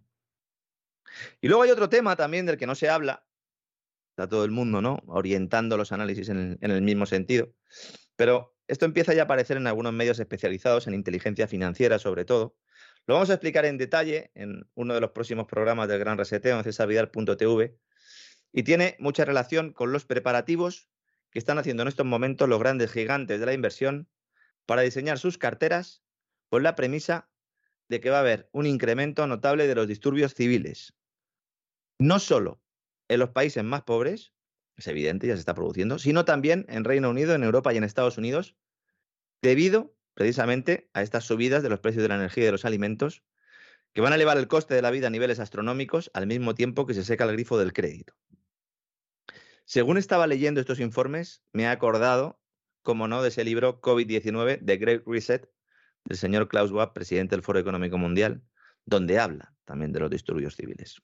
Esto lo vamos a analizar, como digo, en profundidad en el programa que hacemos los sábados. Bueno, y aparece en el famoso vídeo del no tendrás nada y serás feliz. O sea, junto con los extraterrestres, una de las cuestiones que va a haber va a ser inquietud en las calles, por decirlo de una manera muy suave. Claro, el, ¿esto es profecía autocumplida? Bueno, pues esto es lo que hay que intentar evitar. ¿no? Yo sé que hay mucha gente a la que esto le asusta y por eso quiero hacer una precisión a modo de aviso para navegantes de cara a los próximos meses. ¿eh? Espero que no años, pero meses. Hay que tener cuidado porque esos mismos bancos de inversión que preparan el escenario apocalíptico, como decía también hace unos días el gobernador de Banco de Inglaterra, lo dijimos aquí, que utilizaba el término apocalipsis en concreto, estos se están preparando para sacar tajada del mismo. Con lo cual, buena parte de las supuestas informaciones que salgan de sus departamentos de análisis están dirigidas precisamente a intentar que se cumplan estos escenarios. Pero esto no quiere decir que luego se cumplan realmente, al menos de forma completa. Porque mientras nos meten miedo, ellos aprovechan para comprar barato lo que antes vendieron caro. Esto no es nada nuevo, sucede en cada crisis.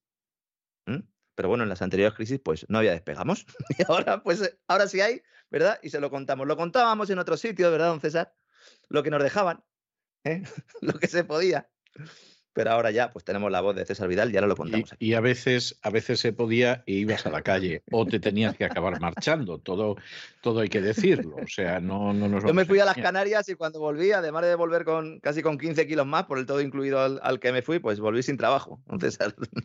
Sí, sí, y yo me eh. acabé marchando porque aquello no era plan. O sea, es que estas cosas pasan. Para que vean que incluso nos reímos de esto. ¿Por qué nos reímos? Porque gracias a eso, ahora están escuchando este programa, si no, hubiera sido imposible que este programa existiera. Así que todo, todo tiene su, sentido, ¿no?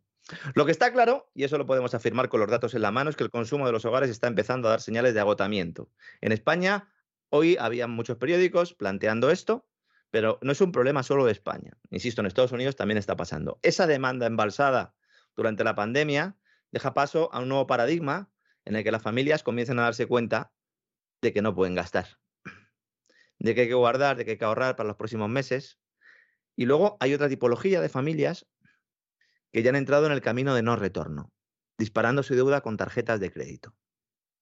Que es otro indicador que hemos explicado aquí que nos muestra el camino del cambio de ciclo económico.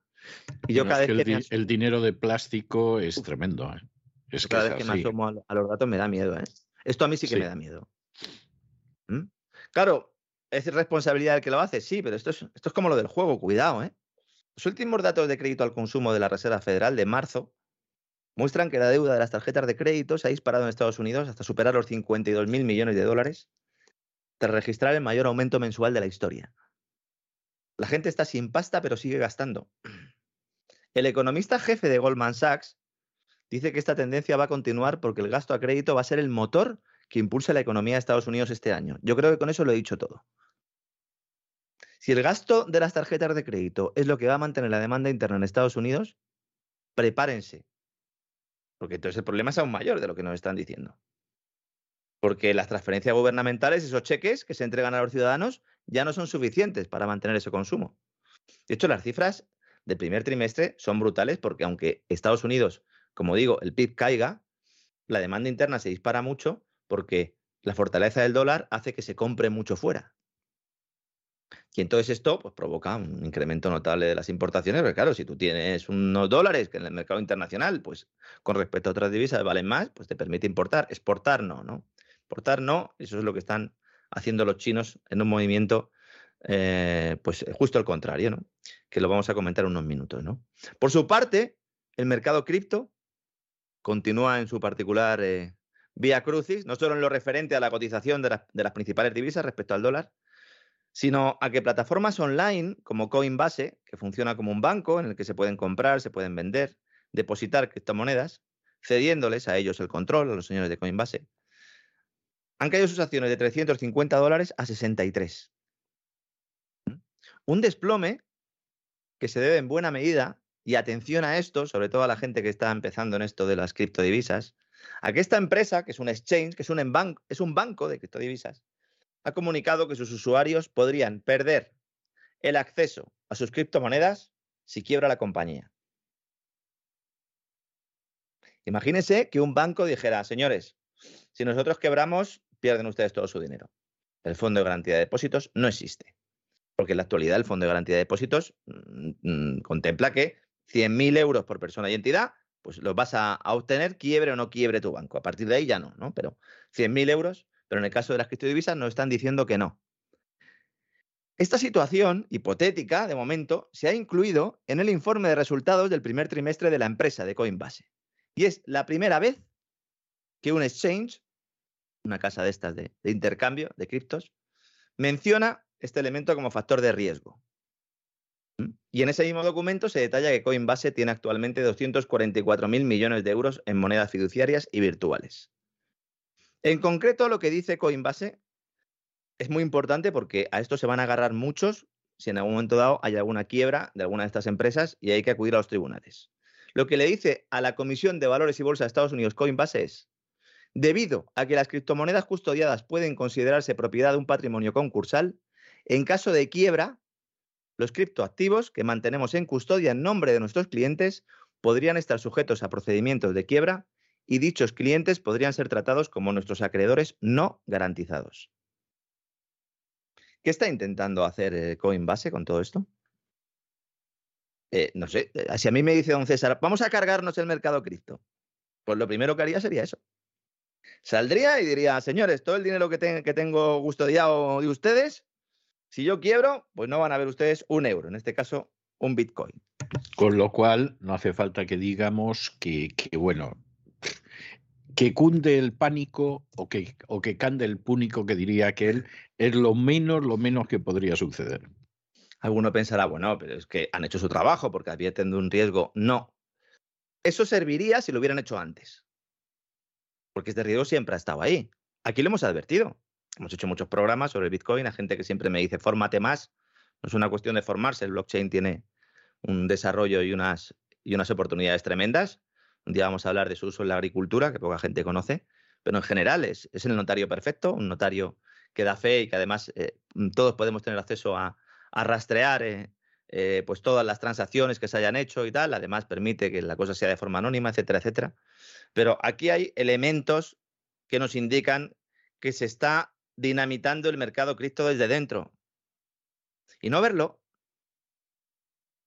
yo recomiendo que aquellos que no lo vean pues que se planteen realmente si conocen también ese mercado cripto como, como piensan, ¿no? Porque una cosa es el Bitcoin, otra cosa es la infraestructura ¿eh? que sostiene ese Bitcoin y otra cosa distinta es el mercado cripto, que es un mercado de activos financieros, que como decimos, está volando, ¿no? Claro, los defensores de las criptomonedas llevan mucho tiempo anunciando que el movimiento descentralizado es en parte pues, una forma de dar a la gente el control total y esa propiedad de sus finanzas. Pero claro, si tú la dejas en un exchange, tus monedas, tú no tienes la propiedad de esas monedas. Hay mucha gente que esto no lo sabe. Hay monederos para almacenar esas criptodivisas, en realidad las claves privadas. Lo explico siempre porque lamentablemente hay mucha gente que no tiene ni idea de esto y que ha comprado sin saber lo que ha comprado. Bueno, los que hayan comprado Tether, eh, la famosa stablecoin, moneda estable hasta ahora, ¿no? Porque claro, el hundimiento, 7.000 millones de dólares han volado de, stablecoin en, en las últimas horas. Y esta es la que tenía una paridad con el dólar. Ha perdido la paridad con el dólar y claro, ha empezado el lío. ¿no? Cuidado, que hay un movimiento destinado a ir poco a poco laminando la credibilidad de estas criptomonedas. A nosotros no nos van a encontrar ahí porque llevamos advirtiendo sus problemas desde hace mucho tiempo. Pero claro, negarlos es hacer el juego a los malos, como siempre digo, ¿no? Más noticias. China también. Aquí ha sucedido lo que pasa cuando un banco central baja tipo de interés para intentar manejar la bomba de deuda en este caso bajo el cimientos del sector inmobiliario, porque al reducir el coste de los préstamos, pues sucede la inversa que en Estados Unidos. La moneda se deprecia y los inversores extranjeros venden bonos del país, lo cual a su vez alimenta esa tendencia a la rebaja de la divisa, en este caso el, del yuan renminbi. En lo que va de año, en lo que va de 2022, los inversores extranjeros de China han vendido bonos denominados en yuanes por alrededor, alrededor de 35.000 millones de dólares. La mitad de esa cantidad fueron ventas en el mes de abril. Y esto es lo destacable, porque la cantidad, sin términos absolutos, tampoco es muy elevada, pero que la mitad de estas ventas fueron en abril denota que hay aquí un cambio también. Y el cambio básicamente son los anuncios y los movimientos del Banco Central chino para aliviar esa factura financiera de las empresas inmobiliarias y de los hogares hipotecados, ¿no?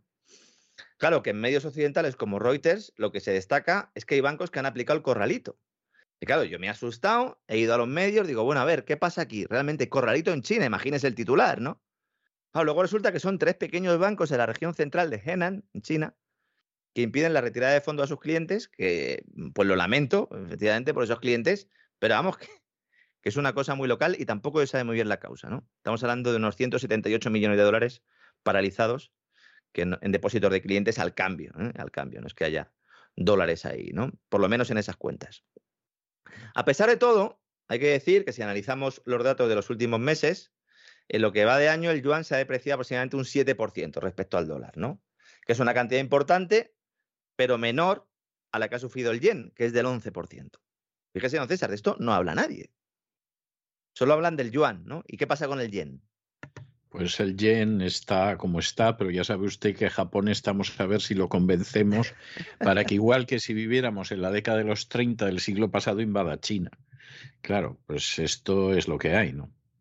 Hay alguno que se ha quedado tan atrás en el análisis que a lo mejor, ¿no?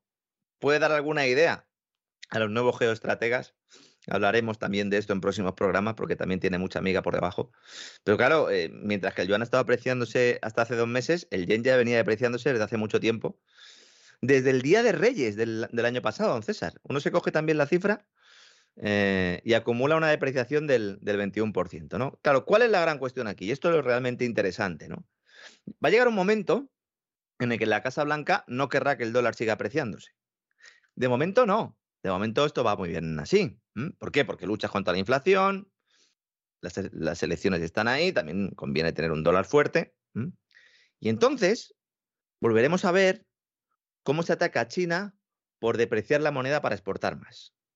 Pero de momento no, de momento le viene muy bien a Biden el escenario actual, porque como digo, esas importaciones estadounidenses se benefician de esa fortaleza del dólar, ¿no? Al menos respecto al resto de divisas, mientras se dedica a exportar gas natural licuado a sus socios, a sus súbditos, podríamos decir, europeos, ¿no? La fortaleza del dólar, por un lado, con respecto al resto de divisas, insisto, los altos precios de las materias primas y los tipos de interés en Estados Unidos al alza están, son tres cosas que están estrechamente vinculadas. Porque, claro, la gente necesita más dólares para pagar los precios más altos de las materias primas en la divisa estadounidense. No le quiero decir ya a los europeos que tenemos que pagar en euros. Y esto no va a cambiar hasta que los precios de las materias primas se reviertan, lo que indicaría el pico de inflación y a partir de entonces sí que podríamos ver un escenario distinto. Y entonces ya la Reserva Federal empezaría a plegar velas y nos prepararíamos para el próximo impulso, estímulo, que van a intentar que ya se haga con esas divisas digitales de banca central que vengan a sustituir al Bitcoin, que como siempre hemos dicho, son dos cosas completamente distintas, pero a la gente se le están vendiendo juntas para poderla sustituir una por la otra. Una está perfectamente controlada, evidentemente, porque es emitida por el Banco Central. Y además tiene pues todos los problemas de las divisas fiat tradicionales, con el añadido de que en el último término pues, desaparece el efectivo, ¿no? ¿Por qué digo yo esto que puede suceder? Pues porque es lo que está diciendo la gente de BlackRock, la gente, lo que está diciendo la gente de JP Morgan. Stephen Miller, por ejemplo, un tipo que lleva 40 años en esto, antiguo director de renta fija de BlackRock en Sydney, dice que incluso se estarían planteando en algún momento hacer lo mismo que sucedió allá por los años 80 en el Hotel Plaza, el famoso acuerdo del Plaza, pues para bajar el poder adquisitivo del dólar. Esto ya se está planteando para cuando venga ese fin de la inflación. ¿Esto por qué se hizo? Bueno, esto lo hicieron Reino Unido, Estados Unidos, Alemania Occidental, Francia y Japón, precisamente, mm, para debilitar al dólar, porque pensaban que esa subida del dólar estaba dañando a la economía mundial. ¿no? Y ya hay gente que está eh, pensando en esto. Y además se lo está diciendo a agencias especializadas como Bloomberg, que es donde lo he leído yo, Los mercados están reconociendo que los bancos centrales eh, están en un aprieto no solo cuando tienen la palanca de los tipos de interés para empujar, sino cuando necesitan acuerdos internacionales para eh, reducir el valor de tu divisa. ¿no? Pero insisto, esto es, un, esto es algo que podría suceder en la siguiente etapa de la crisis. ¿no? Claro, hay que ver también qué pasa con el mercado laboral de Estados Unidos. Un dólar más fuerte perjudica al mercado laboral, pero como digo, de momento el mercado laboral de Estados Unidos está muy bien, a pesar de que los últimos datos de, peticiones de empleo, lo que sería nuestro, nuestro paro registrado en España, pues ha sido un poco peor de, lo esperado. ¿no? ¿Y en Europa qué pasa con el gas? Pues pasa, don César, que la energética alemana Uniper, que si no es la primera eh, importadora de gas natural, es la segunda, yo creo que es la primera, ha dicho que va a seguir comprando gas a Rusia, don César, a lo largo de una década más. Por lo menos un añito más, hasta pero, de la década. Pero, pero solo eso. O sea, nada, más, nada más. Diez años.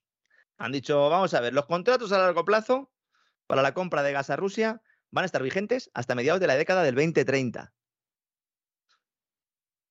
Esto, mm, yo no sé si esto Úrsula lo ve, lo lee, se lo cuentan. Úrsula, presidenta de la Comisión Europea, que su apodo, el que le ha puesto usted, don César, ha triunfado en las redes. Le felicito. Usted siempre me dice en algunas ocasiones, ojalá se me hubiera ocurrido a mí, pues ahora le toca a usted, esta la gana usted. ¿eh? ¿Se acuerda usted, no? Úrsula, ¿cómo era? Von Bruggen, sí. Exactamente. Efectivamente. Que viene con escoba y todo. Sí, sí. Y con una, con una diadema, lo único que en la diadema pues tiene las estrellas, ¿no? De la, de la Unión Europea, ¿no? Pues esto lo ha dicho el director ejecutivo de Uniper, Klaus Dieter Movac, lo ha dicho públicamente, eh, según ya han recogido varios medios, sobre todo medios, medios orientales. Aquí, aquí yo no sé por qué se oculta esto, de verdad. Da mucha vergüenza ver cómo nos informa de esto. O sea, yo entiendo que no saquen las declaraciones de Lavrov. No lo entiendo porque al final tenemos que saber también lo que dicen los rusos. Aunque seamos muy pro-ucranianos, hay que saberlo. Pero claro que la alemana Uniper te saque esta declaración y que tú te quedes callado como Ramoneta, porque no, pero Si, si ellos lo saben, don Lorenzo, lo que pretenden es que usted y yo y el resto de los mortales de a pie no lo sepamos, que es algo muy distinto, pero ellos saben perfectamente de qué va el juego, en qué están haciendo trampas, cuándo tienen seis ases en la mano, etcétera, etcétera. Eso lo saben de sobra. Y saben de sobra quién es Zelensky, conocen de sobra los nazis ucranianos, tienen muchísima más información que usted y yo sobre los laboratorios de armamento bioquímico de Ucrania. O sea, de todo eso, ellos están más que a la vuelta. Y de cómo va la guerra en Ucrania y de cómo no paran de rendirse las milicias ucranianas, saben más que usted y que yo juntos. Cuestión aparte es que no tengan el menor deseo de que la gente sepa la verdad. Bueno, con respecto a, esto que acaba de comentar usted, don César, España se la hazme reír ahora mismo en Rusia, ¿eh? Sobre todo por el, tratamiento informativo, entre comillas, que se está haciendo a, todo el tema de la, de la planta de Azovstal, que está diciendo Radio Televisión Española que, que están siendo evacuados los ucranianos porque han decidido ya parar y que han dicho, bueno, pues ya vámonos de aquí, ¿no? Ya nos vamos. Mire, yo recuerdo como una experiencia de esas que te marca, ¿eh? Yo recuerdo hace muchos años, cuando le digo muchos años, le puedo estar diciendo un cuarto de siglo con facilidad, que yo estuve viendo algunos de los documentales de guerra, el equivalente al nodo, que se proyectaba en Alemania. que se proyectaba en Alemania. Y Concretamente, los que me llamaron la atención no fueron los de la primera parte de la guerra, donde Alemania daba sopapos a diestro y siniestro a cualquiera que se le ponía enfrente, porque eso era evidente. Es decir, veías cómo los franceses se habían visto obligados a firmar la capitulación ante Alemania en el mismo vagón donde Alemania había firmado la capitulación al acabar la Primera Guerra Mundial. Veías a Hitler paseando por París y fotografiándose delante de la Torre Eiffel es decir, incluso veías desfilando a los soldados alemanes por Francia, de acuerdo a ese conocido chiste que dice que a la pregunta de por qué hay tantos árboles en las carreteras francesas se responde porque a los soldados alemanes les gusta pasear a la sombra. Bien, todo eso, todo eso era absolutamente indiscutible. Pero claro, usted sabe que hubo un momento después de Stalingrado y después de Kursk y todo esto que el Tercer Reich empieza a perder la guerra. Bueno, yo estuve viendo algunos de los documentales que por supuesto estaban bajo el ala protectora de Goebbels. Cuando quedaba para que acabara la guerra, pero cosa de un par de meses, dos, tres meses, y tú no sabías lo que pasaba en ese momento y veías el documental y daba la sensación de que Alemania estaba ganando la guerra. Con los soviéticos ya en territorio alemán, ¿eh? y los americanos, pues por el estilo. Y tú veías el documental y las retiradas después de unas pérdidas espantosas que sobre todo les causó el ejército rojo, bueno, pues aparecía como un repliegue táctico para... O sea, tú veías el documental y no sabías nada y decías, bueno, los alemanes están ganando la guerra. O sea, se retiran de algún sitio, pero por eso de rectificar la línea del frente para golpear. Bueno, pues eso es exactamente ahora, pero sin el arte maléfico, pero innegable de Goebbels, lo que son las televisiones españolas en relación con la guerra de Ucrania. O sea, se están rindiendo las unidades ucranianas. Se da la circunstancia de que además hasta se están rindiendo los nazis más desorejados. Los están machacando. Hay zonas de las que ahora mismo es muy posible que empiecen a retirarse ya en estas horas y si tú te crees lo que aparece en la televisión española, los ucranianos están a punto de entrar en Moscú. Bueno, el titular de Radio Televisión Española es Ucrania abandona la lucha en la acería de Mariupol y evacúa a 250 soldados. Que actualicen la cifra, por favor, porque son muchos sí, porque van ya cerca de 2.000, pero, pero aparte de eso, pero, es, eh, que, es que lo de abandona la lucha es que es tremendo. ¿no? Es que vamos a ver, estos, es que medios rusos están aclarando y están diciendo, vamos a ver, estos tipos eh, están siendo evacuados, entre comillas, ¿no? Son recibidos, registrados e interrogados por militares rusos. Los heridos son atendidos por el personal médico ruso. Los más graves son enviados a hospitales cercanos que están bajo el control de, pues, de la República Popular de Donetsk. Y luego la evacuación, entre comillas, pues no se realiza hacia Ucrania ni hacia ningún territorio neutral, sino las zonas controladas por Rusia y precisamente a sus aliados ¿no? en, esta parte de Ucrania, más específicamente eh, en un penal penitenciario que se llama N97, es decir, están en la cárcel ahora mismo, ¿no? Pero claro, esto no es una evacuación. Yo, eh, de verdad, ver a gente que además pone mucha cara en el asador para defender una serie de tesis y una serie de informaciones que no se pueden comprobar en su veracidad porque son manifiestamente falsas, pues claro, si quedara la duda, esto es como lo de la, matanza de Bucha, ¿no? Pues podemos estar, hasta que tengamos más datos, ya tenemos muchos, pero bueno, ¿no? Es algo sobre lo que se puede hablar, pero es que esto es más que evidente, ¿no? Y lo del gas, que era por eso por lo que estaba comentándolo antes, igual. Sale este tipo, el de la principal empresa, cuando Putin decide que el gas se pague en rublos, estaba pensando en Uniper, fundamentalmente. Y ahora sale el tipo de Uniper y dice, sí, yo voy a pagar como me digan y voy a pagar durante los próximos 10 años. Lo cual implica que esto de que se va a desconectar Alemania el gas ruso, es mentira, a no ser que algún político lo determine. Pero no van a ser ni las empresas, ni de momento, tampoco los rusos que quieren seguir vendiendo su gas, ¿no? Es más, en cuanto a los pagos a Gazprom por el suministro, lo que está diciendo ahora mismo Uniper, que dice, bueno, vamos a intentar ser capaces de procesar todos, porque es que tenemos un montón de pagos que realizar. Y dice, vamos a pagar en euros en la cuenta de Gazprom Bank de acuerdo con el nuevo mecanismo de pago, las famosas cuentas especial K. ¿no? Y así se cumple el contrato por nuestra parte. Eso es lo que ha determinado Rusia que se haga y esos pues se intercambian luego a rublos, ¿no? Como ya hemos explicado en muchas ocasiones. Así que el tema del gas ya pueden decir lo que quieran nuestros burócratas, que por lo menos yo creo que nuestros queridos oyentes lo tendrán claro, ¿no? Por cierto, ¿ha visto la foto usted de Nadia Calviño con los, con los catarís, con catarí que te vi? No, de, no debían de ser hombres. No debía de ser hombres porque ya sabe usted que Nadia Calviño ha dicho que ella no se hace una foto solo con hombres. Yo, teniendo en cuenta cómo miran a los homosexuales y todo esto los cataríes, yo si fuera Nadia Calviño me cuidaría, ¿eh? porque como alguien se entere del no me hago fotos solo con hombres y luego haciéndose una foto con tres cataríes, ahí hay algún catarí que se le puede ir la mano. ¿eh? Yo no quiero, yo, eh, no, quiero, quiero encizañar, ¿eh? pero, yo tampoco, pero, han venido estos y ya estamos con lo de la viruela del mono. ¿eh? Yo no quiero decir nada, ¿eh? Pero Bueno, madre la- mía, ¿eh? Lo que pasa, mire, yo ayer que conté lo de la viruela del mono en el boletín Por eso, por eso- informativo, por eso lo digo. Vamos a ver, yo daba dos opciones que se me ocurrían y me abría la posibilidad de que a alguien se le ocurriera otra opción, pero a mí solo se me ocurrían dos. O la viruela del mono venía de África, porque de África no paran de llegar decenas de miles de Mm. inmigrantes ilegales a los que Antonio no les pone ninguna pega. Y entonces, pues no tiene nada de particular que un continente que está lleno de monos, pues alguno venga con la viruela del mono. La segunda opción que a mí se me ocurría era, pueden ser ucranianos. Como en Ucrania hemos tenido, la OTAN ha tenido cerca de 40 laboratorios para armamento bioquímico absolutamente ilegales, pero reconocidos por Victoria Nolan en el propio Senado de los Estados Unidos, y ya ha habido escapes y han muerto ucranianos, pues lo mismo se da la circunstancia de que la viruela del mono le ha pasado a alguno de los ucranianos y como están entrando en España exactamente igual que los africanos, sin ningún control, a los españoles los puedes obligar a vacunarse. Esas, son sus dos tesis. ¿no? Esas eran mis dos tesis, pero, pero tengo que decir que de ayer a hoy pasan cosas.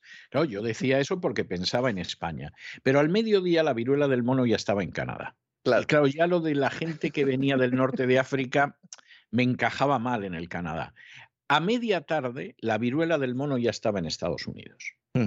Entonces dices, hombre, de las dos hipótesis hay una, la hipótesis Yo, africana. que yo tengo otras dos. ¿eh? Ah, sí, pues por favor. Yo tengo otras dos, sí, yo tengo, yo tengo otras dos. Estamos aquí eh, eh, hablando de esto y espero no tener que hacer ocho programas de gran reseteo de la viruela del mono, ¿eh? porque la última vez que, que sucedió algo así, al final la acabamos liando, ¿no? Hay otras dos circunstancias. Una, hay un señor que fundó Microsoft que hace unos meses dijo que la próxima epidemia, pandemia, iba a ser de viruela. Un señor que se dedica a trabajar, Sí, ¿no? sí, esto, esto a mí me constaba, esto a mí me Mm, constaba. sí. Y la FDA resulta que recientemente ha aprobado una vacuna contra la viruela. ¿Mm? Lo cual, pues es otro elemento, ¿verdad? Que puede explicar hasta cierto punto lo que está ocurriendo. Y luego hay otra tesis más, ¿no?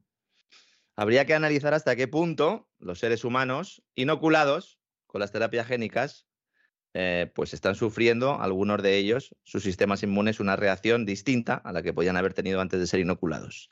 Y lo dejamos ahí, ¿verdad? Esa es la que da más miedo de todas, ¿no?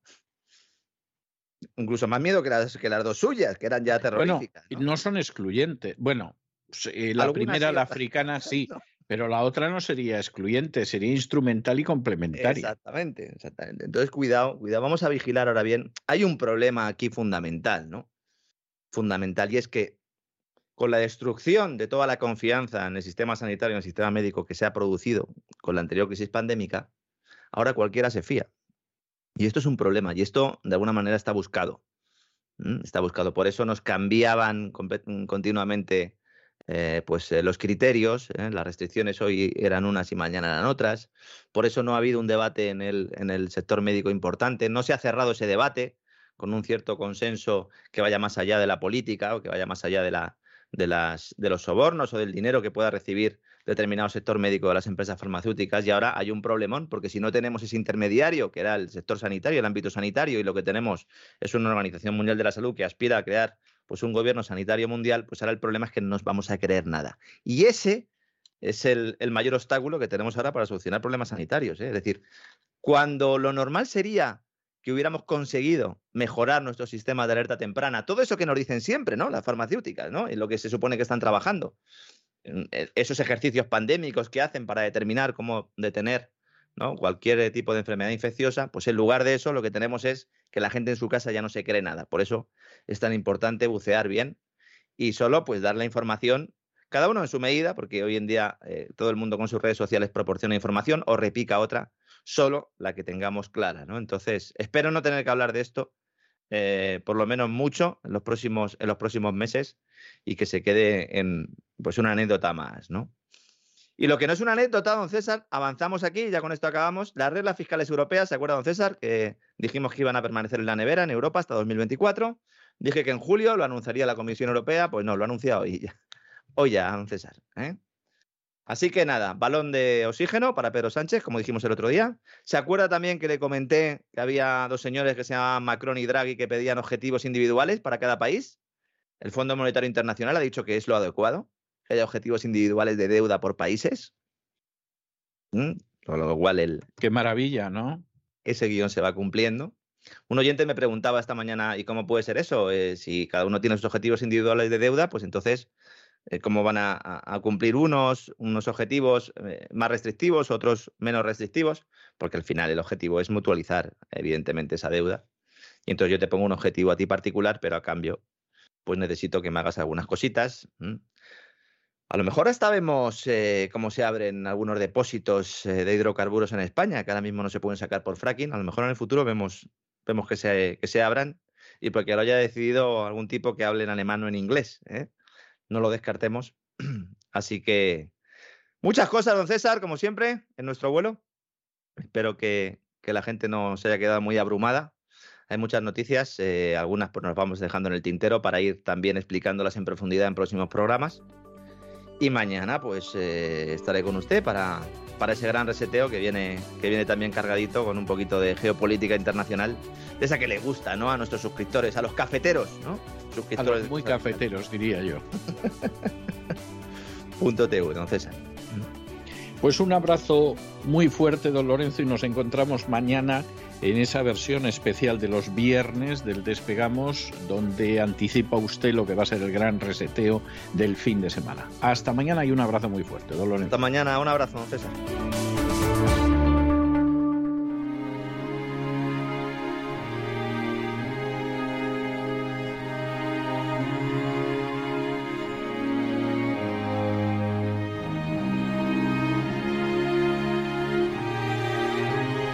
La biblioteca con Sagrario Fernández Prieto.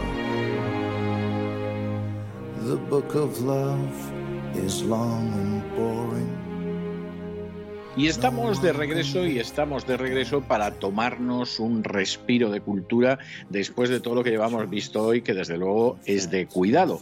Por supuesto, como todos los jueves, ese respiro de cultura nos lo tomamos en la biblioteca de doña Sagrario Fernández Prieto. Doña Sagrario, muy buenas noches. ¿Qué nos trae usted hoy? Muy buenas noches, don César. Pues eh, traigo un libro muy curioso y muy interesante.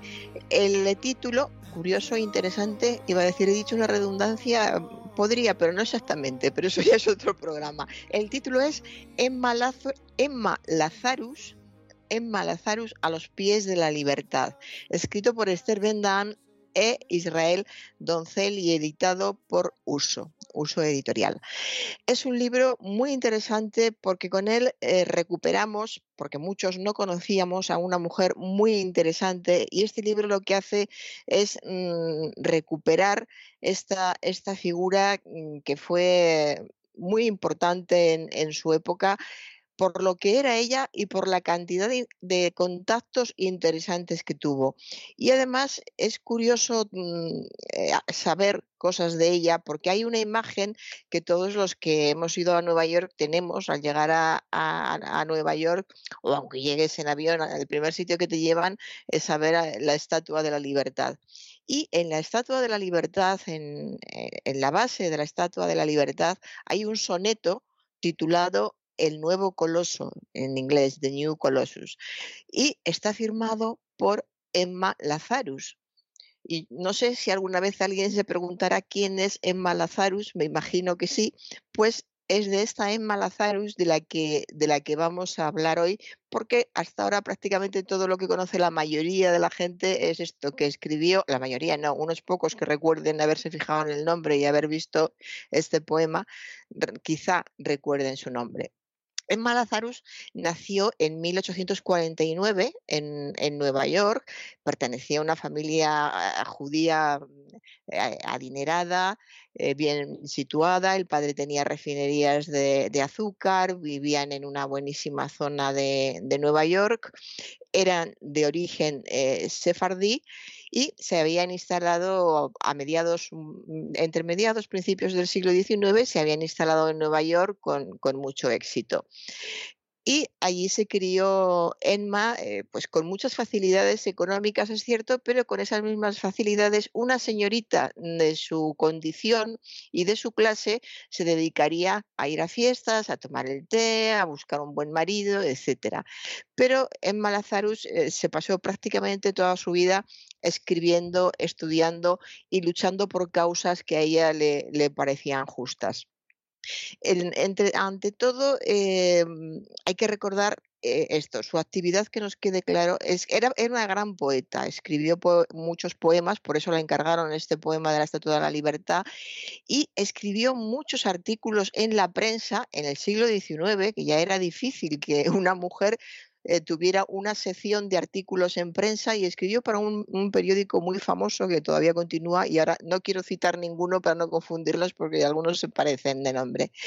Entonces, en esos artículos eh, sobre todo en los artículos, encontró el, medio para luchar contra todo lo que le parecía una injusticia. Eh, hay que tener en cuenta que en esa época ella se daba cuenta de que lo diferente que era su vida como judía en esos momentos en, Nueva York, sin tener eh, problemas, cuando en el siglo XIX se estaban produciendo en Rusia eh, unos terribles pogromos en contra de, en contra de los judíos, estaban matando a muchísimos de ellos, los estaban expulsando del, país y e, ella se propuso eh, eh, luchar por estos judíos o por lo menos que el mundo se enterase de lo que estaban sufriendo. Incluso cuando muchos de ellos llegaron a Estados Unidos, porque eh, con la expulsión algunos se dispersaron por Europa, pero todos los que pudieron cogieron barcos hacia, hacia Estados Unidos. Y cuando llegaban a Estados Unidos, estaban pues muertos de hambre y sin nada que hacer, nada que eh, no, poseían nada y necesitaban muchísima ayuda. Entonces ella ayudaba a estos, a estos judíos y al mismo tiempo seguía su, su campaña de concienciación yo insisto mucho en que estamos en el siglo XIX, que hay cosas que ahora nos parecen normales y que se han conseguido cosas, no en la línea a lo mejor que ella pensaba, pero se adelantó mucho a su tiempo porque a mediados del siglo XIX ella ya propuso la creación de una nación judía en Palestina. Y cuando eh, había muchísimas críticas hacia los judíos. A pesar de lo cual prefirió quedarse en Estados Unidos.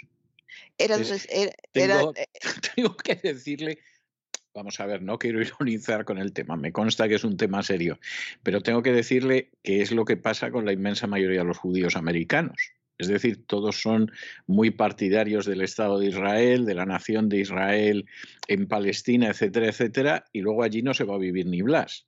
Es decir, ya, bueno, ella, ella, es que no le murió antes de que se consiguiera Ella murió antes, pero quiero decir que, que, hoy en día podrían perfectamente hacer alía. Sí, sí, hoy es otra cosa, y, sí. Y no la hace ni Blas. Es decir, hombre, ayudan con dinero, eh, costean árboles en los bosques, cosas de este tipo, pero mm, fíjense, no solo es que no va nadie, es que bastantes de los que están allí mm, al cabo de un rato deciden que están mejor en Nueva York, pongo por caso, que, que mm, puede ser, o sea, depende, ¿no? Sí, pues eh, bueno, su, su, lucha estaba ahí presente de, muchísimas maneras, porque ayudaba muchísimo a todos los que llegaban eh, económicamente, buscándoles trabajo, de miles de formas, ayudaba a los, a los que llegaban y no dejaba su batalla, no dejaba de escribir en los medios hablando de, del caso de los judíos y de cómo los estaban expulsando de, de, sus propios países de origen, porque eran judíos pero eran rusos. Entonces, eh, si eran rusos, ¿por qué les expulsaban de, Rusia. Es el, dilema de siempre. Una cosa es, es, la religión y otra cosa es la identidad nacional. Entonces, eh, ella luchaba por, por, todo esto, documentaba siempre todo, todo lo que decía. Hay un fragmento muy interesante en el que se dirige en un artículo de prensa, los artículos eran largos en esa época, y una señora muy conocida había hablado con muchísimo desprecio de los judíos y decía hasta qué punto eran incultos los judíos que no tenían ni literatura. Hay que, hay que, ser, hay que ser bruto para decir algo por el estilo, porque los, eh, entre los judíos ha, salido gente cultísima y si hubiera que mirar por grupos, con toda seguridad eh, ganarían. No solamente es que no supiera eso, todavía no había llegado a finales del 19 y el 20 con grandes, grandes mentes judías, pero eh, ella contestó después del largo, al final del largo artículo, se dirigía a la señora diciéndola, señora, ¿ha pensado usted alguna vez quién escribió la Biblia? Y con eso, y con eso terminaba. Entonces, eh, eh, era, era combativa con la ventaja de ser muy inteligente, de tener una enorme cultura, y todavía, insisto, aún más para, para su época. De hecho, se mantenía correspondencia con muchas eh, personas interesantes. Viajó a Europa con su hermana y la, la fueron invitando, la invitó Heine, Heine vivía todavía, y la invitó en Alemania la invitó otro inglés eh, conocido, la invitaron en Rusia, pero eran todos personajes muy, muy conocidos y de, una categoría impresionante. Es decir, que el respeto que se tenía hacia, hacia esta mujer en todo el mundo, no solamente en, en América, era impresionante. Y la lectura de este libro es muy amena, muy amena porque e, es una vida muy rica y además tiene la ventaja de que se reproducen algunos de sus artículos de prensa, se reproducen poemas y hay también fotografías, hay fotografías de ella y fotografías de la época, de cómo era Nueva York en, en la época, incluso cómo era en Londres que ella visitó, las fotografías también son, son interesantes. Y eh, en, este, en este volumen que va recorriendo su vida y analiza tanto la personalidad como el estilo literario, como las opiniones, eh, se incluyen estos poemas eh, traducidos de, de, Lazaro. Ahora leeremos el que todo el mundo ve en inglés, pero me imagino que solamente unos poquitos entenderán. Lo tenemos traducido al, al español y es un, un libro de esos que te reconforta mientras lo estás leyendo y cuando lo acabas de, leer, porque tiene muchos matices, eh, tiene una forma muy hábil de unir la historia con, con la tradición para hablar, por ejemplo, otra persona más una mujer del siglo XIX, ella habla del desgarro judío, el desgarro judío de todos los judíos que tienen que abandonar el país que consideran suyo por el simple hecho de, ser judíos. Y entonces ella para, para justificar su opinión sobre la, gran injusticia que supone eso, ella recurre a argumentos históricos, a argumentos de, tradición, eh, tiene una capacidad de, síntesis, de, de, diálogo realmente eh, excepcional, excepcional. De modo que el libro sin ninguna duda es una inmersión en la, en la cultura judía mm, muy fuerte, muy potente.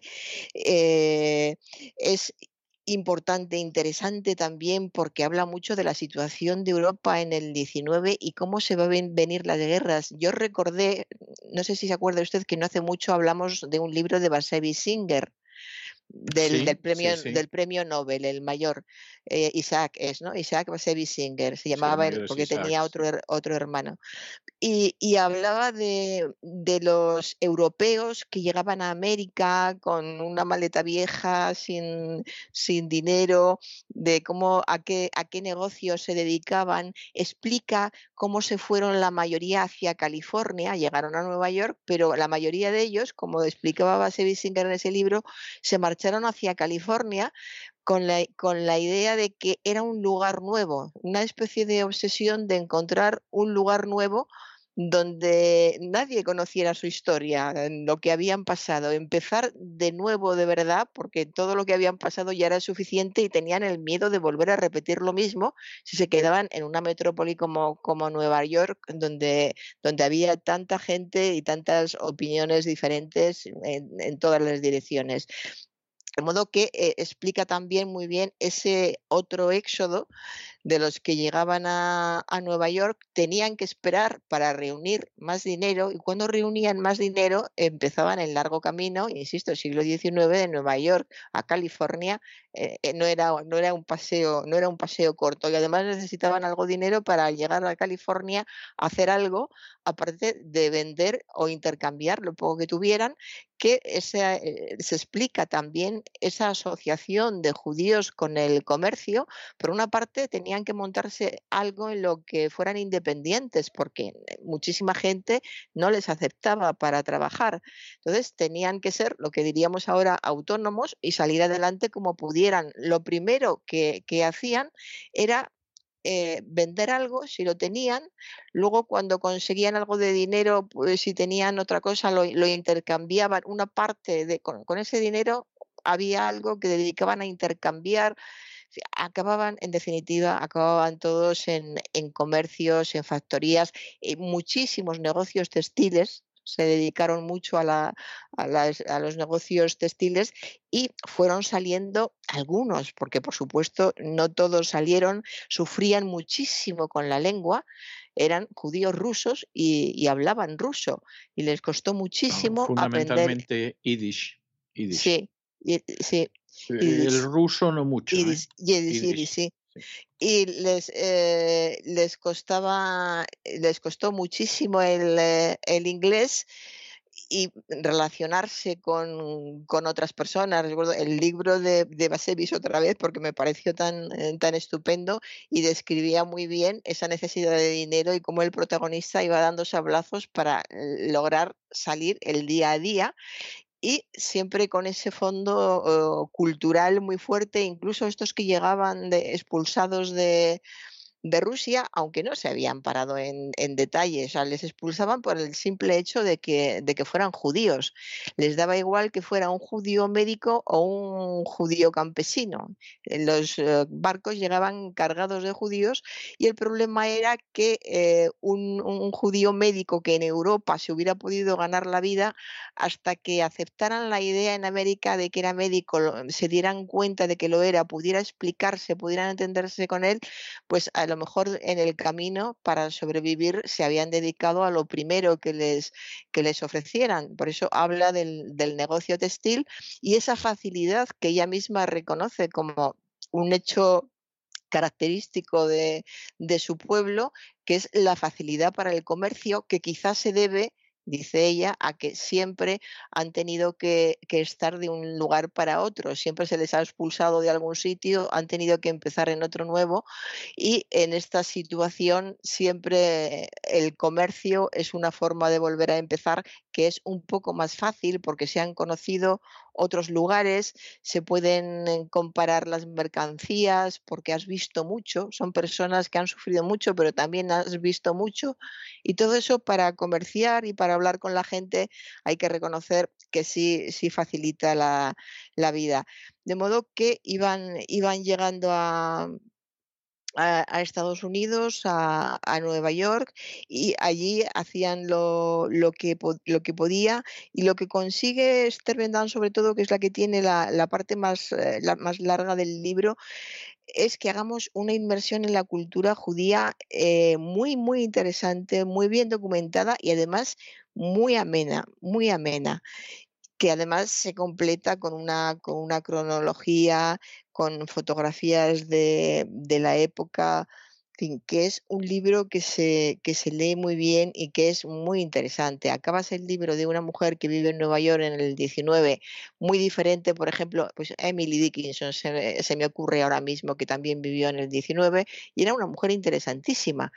Pero nada que ver con esa eh, mujer eh, sensible, dedicada, traía sin cuidado el mundo de la política. Es decir, Emily Dickinson... la política y el sufrimiento ajeno, porque es verdad que ella ya sufría bastante.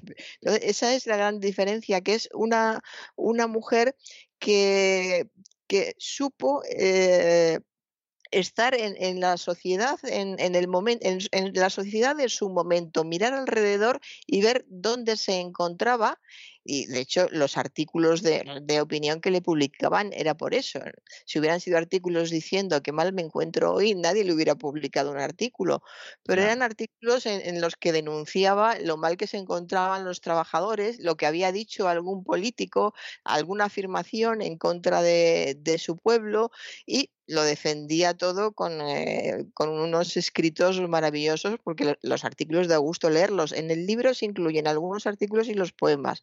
Y, y, no sé qué es mejor, porque los artículos, ojalá tuviéramos aquí algunos que escribieran de esta manera.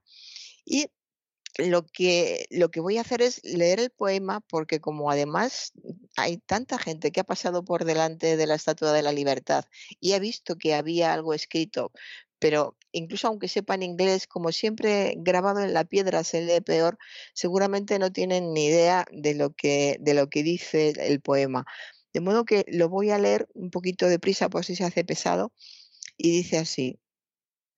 A diferencia de ese gigante griego osado que pisa a horcajadas dos tierras conquistadas, tenemos a una mujer potente en la entrada alzando una antorcha de relámpago domado, y a quien llamamos Madre de los Exiliados.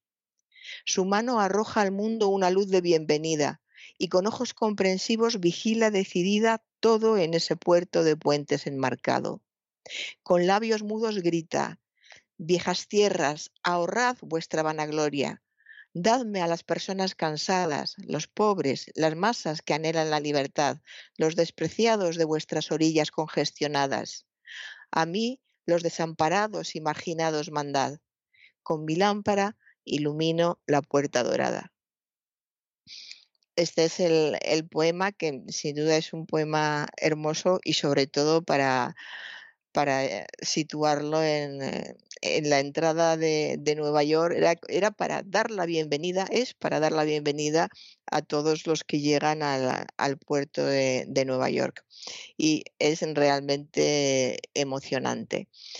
Y eh, bueno, pues yo creo que con esto ya nos hemos hecho una idea bastante clara de este libro y ahora vamos al, al libro, al libro infantil juvenil, que es un libro sobre Mark Twain.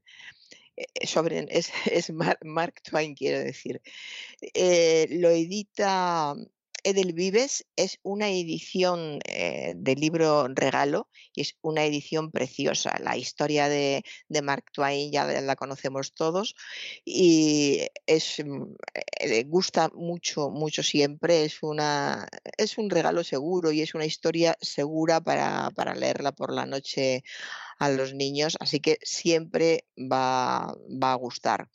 Y el, eh, el libro, eh, no encuentro ahora eh, el, el, libro donde tengo las notas, pero bueno, a Mark Twain sí le conocemos y el, el, libro es muy bonito, muy apropiado para esta época que empiezan ya los, eh, los regalos porque hay muchas comuniones y el, cuando llega la primavera además hay muchos actos que, que celebrar. Así que lo, recomiendo muchísimo porque es algo que tenemos, tenemos casi todos en casa. Quien no tiene un, este libro en, casa y, hay que tenerlo por lo que decimos algunas veces, que los niños tienen que ir formando su, su biblioteca, que luego de, mayor se la, cuando de mayores se la pueden llevar se puede quedar en casa de los padres, pero ahí está ya para siempre y para los hijos que puedan venir. Y ya con esto, don César, he acabado. Pues me parece, me parece estupendo, me parece estupendo, doña Sagrario. Es una selección muy interesante y yo tengo que confesar que tengo debilidad por Mark Twain desde que era niño. Es decir, a mí es un autor que siempre me gustó mucho. Yo creo, pero esta, como usted sabe, siempre es una decisión personal, que su novela preferida, en mi caso, es Un Yankee en la corte del rey Arturo o como dice el título inglés, un yankee de Connecticut en la corte del rey Arturo. Para mí es con diferencia su mejor novela, pero supongo que hay gente que dirá que es el Tom Sawyer o incluso el Huckleberry Finn, que a mí me parece superior al Tom Sawyer.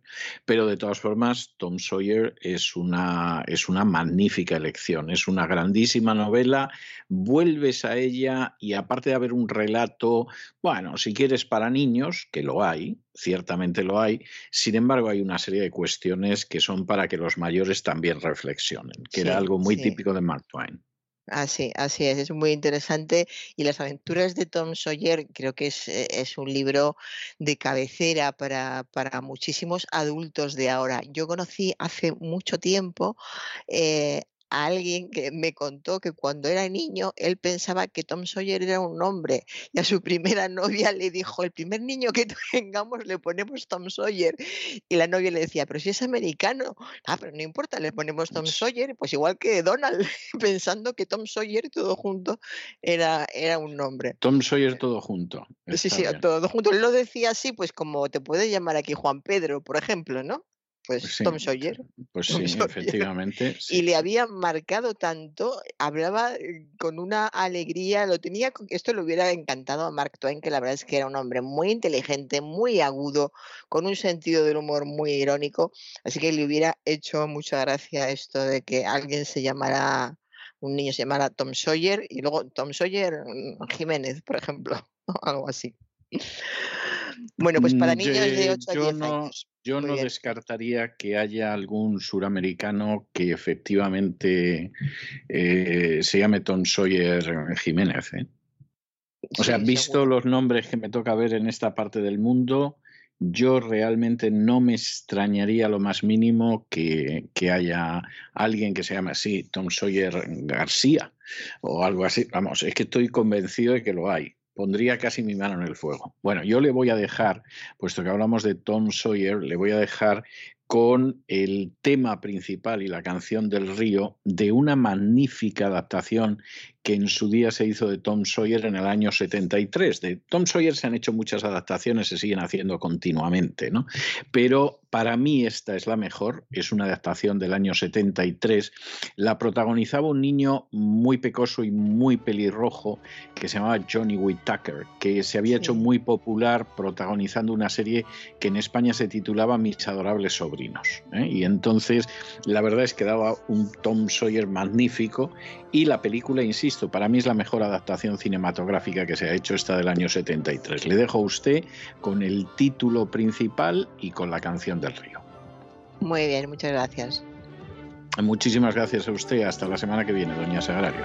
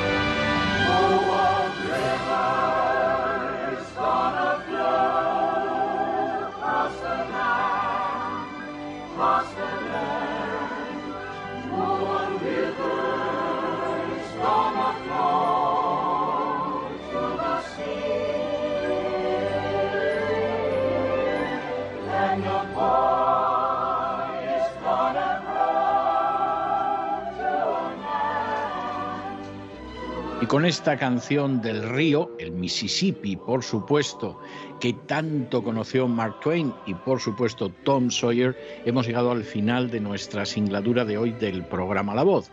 Esperamos que se hayan entretenido, que lo hayan pasado bien, que hayan aprendido incluso una o dos cosillas útiles y los emplazamos para mañana, Dios mediante, en el mismo lugar y a la misma hora. Y como siempre, nos despedimos con una despedida sureña. God bless you. Que Dios los bendiga. River runs warm in the summer sun. River runs cold when the summer's done. But a boy's just a dreamer by the riverside. Cause the water's too fast and the water's too wide. Then the world turns around and the boy grows tall. he hears the song of the river call. The river song sings, travel on, travel on. El programa La Voz es una producción de Artorias Incorporated y al amparo del derecho a la libertad de expresión no se hace responsable de las opiniones vertidas en el curso del mismo. Oh, across the land, across the land. Oh, a river's gonna flow to the sea. And the boy is gonna grow to a man, to a man. Only once in his life is he free.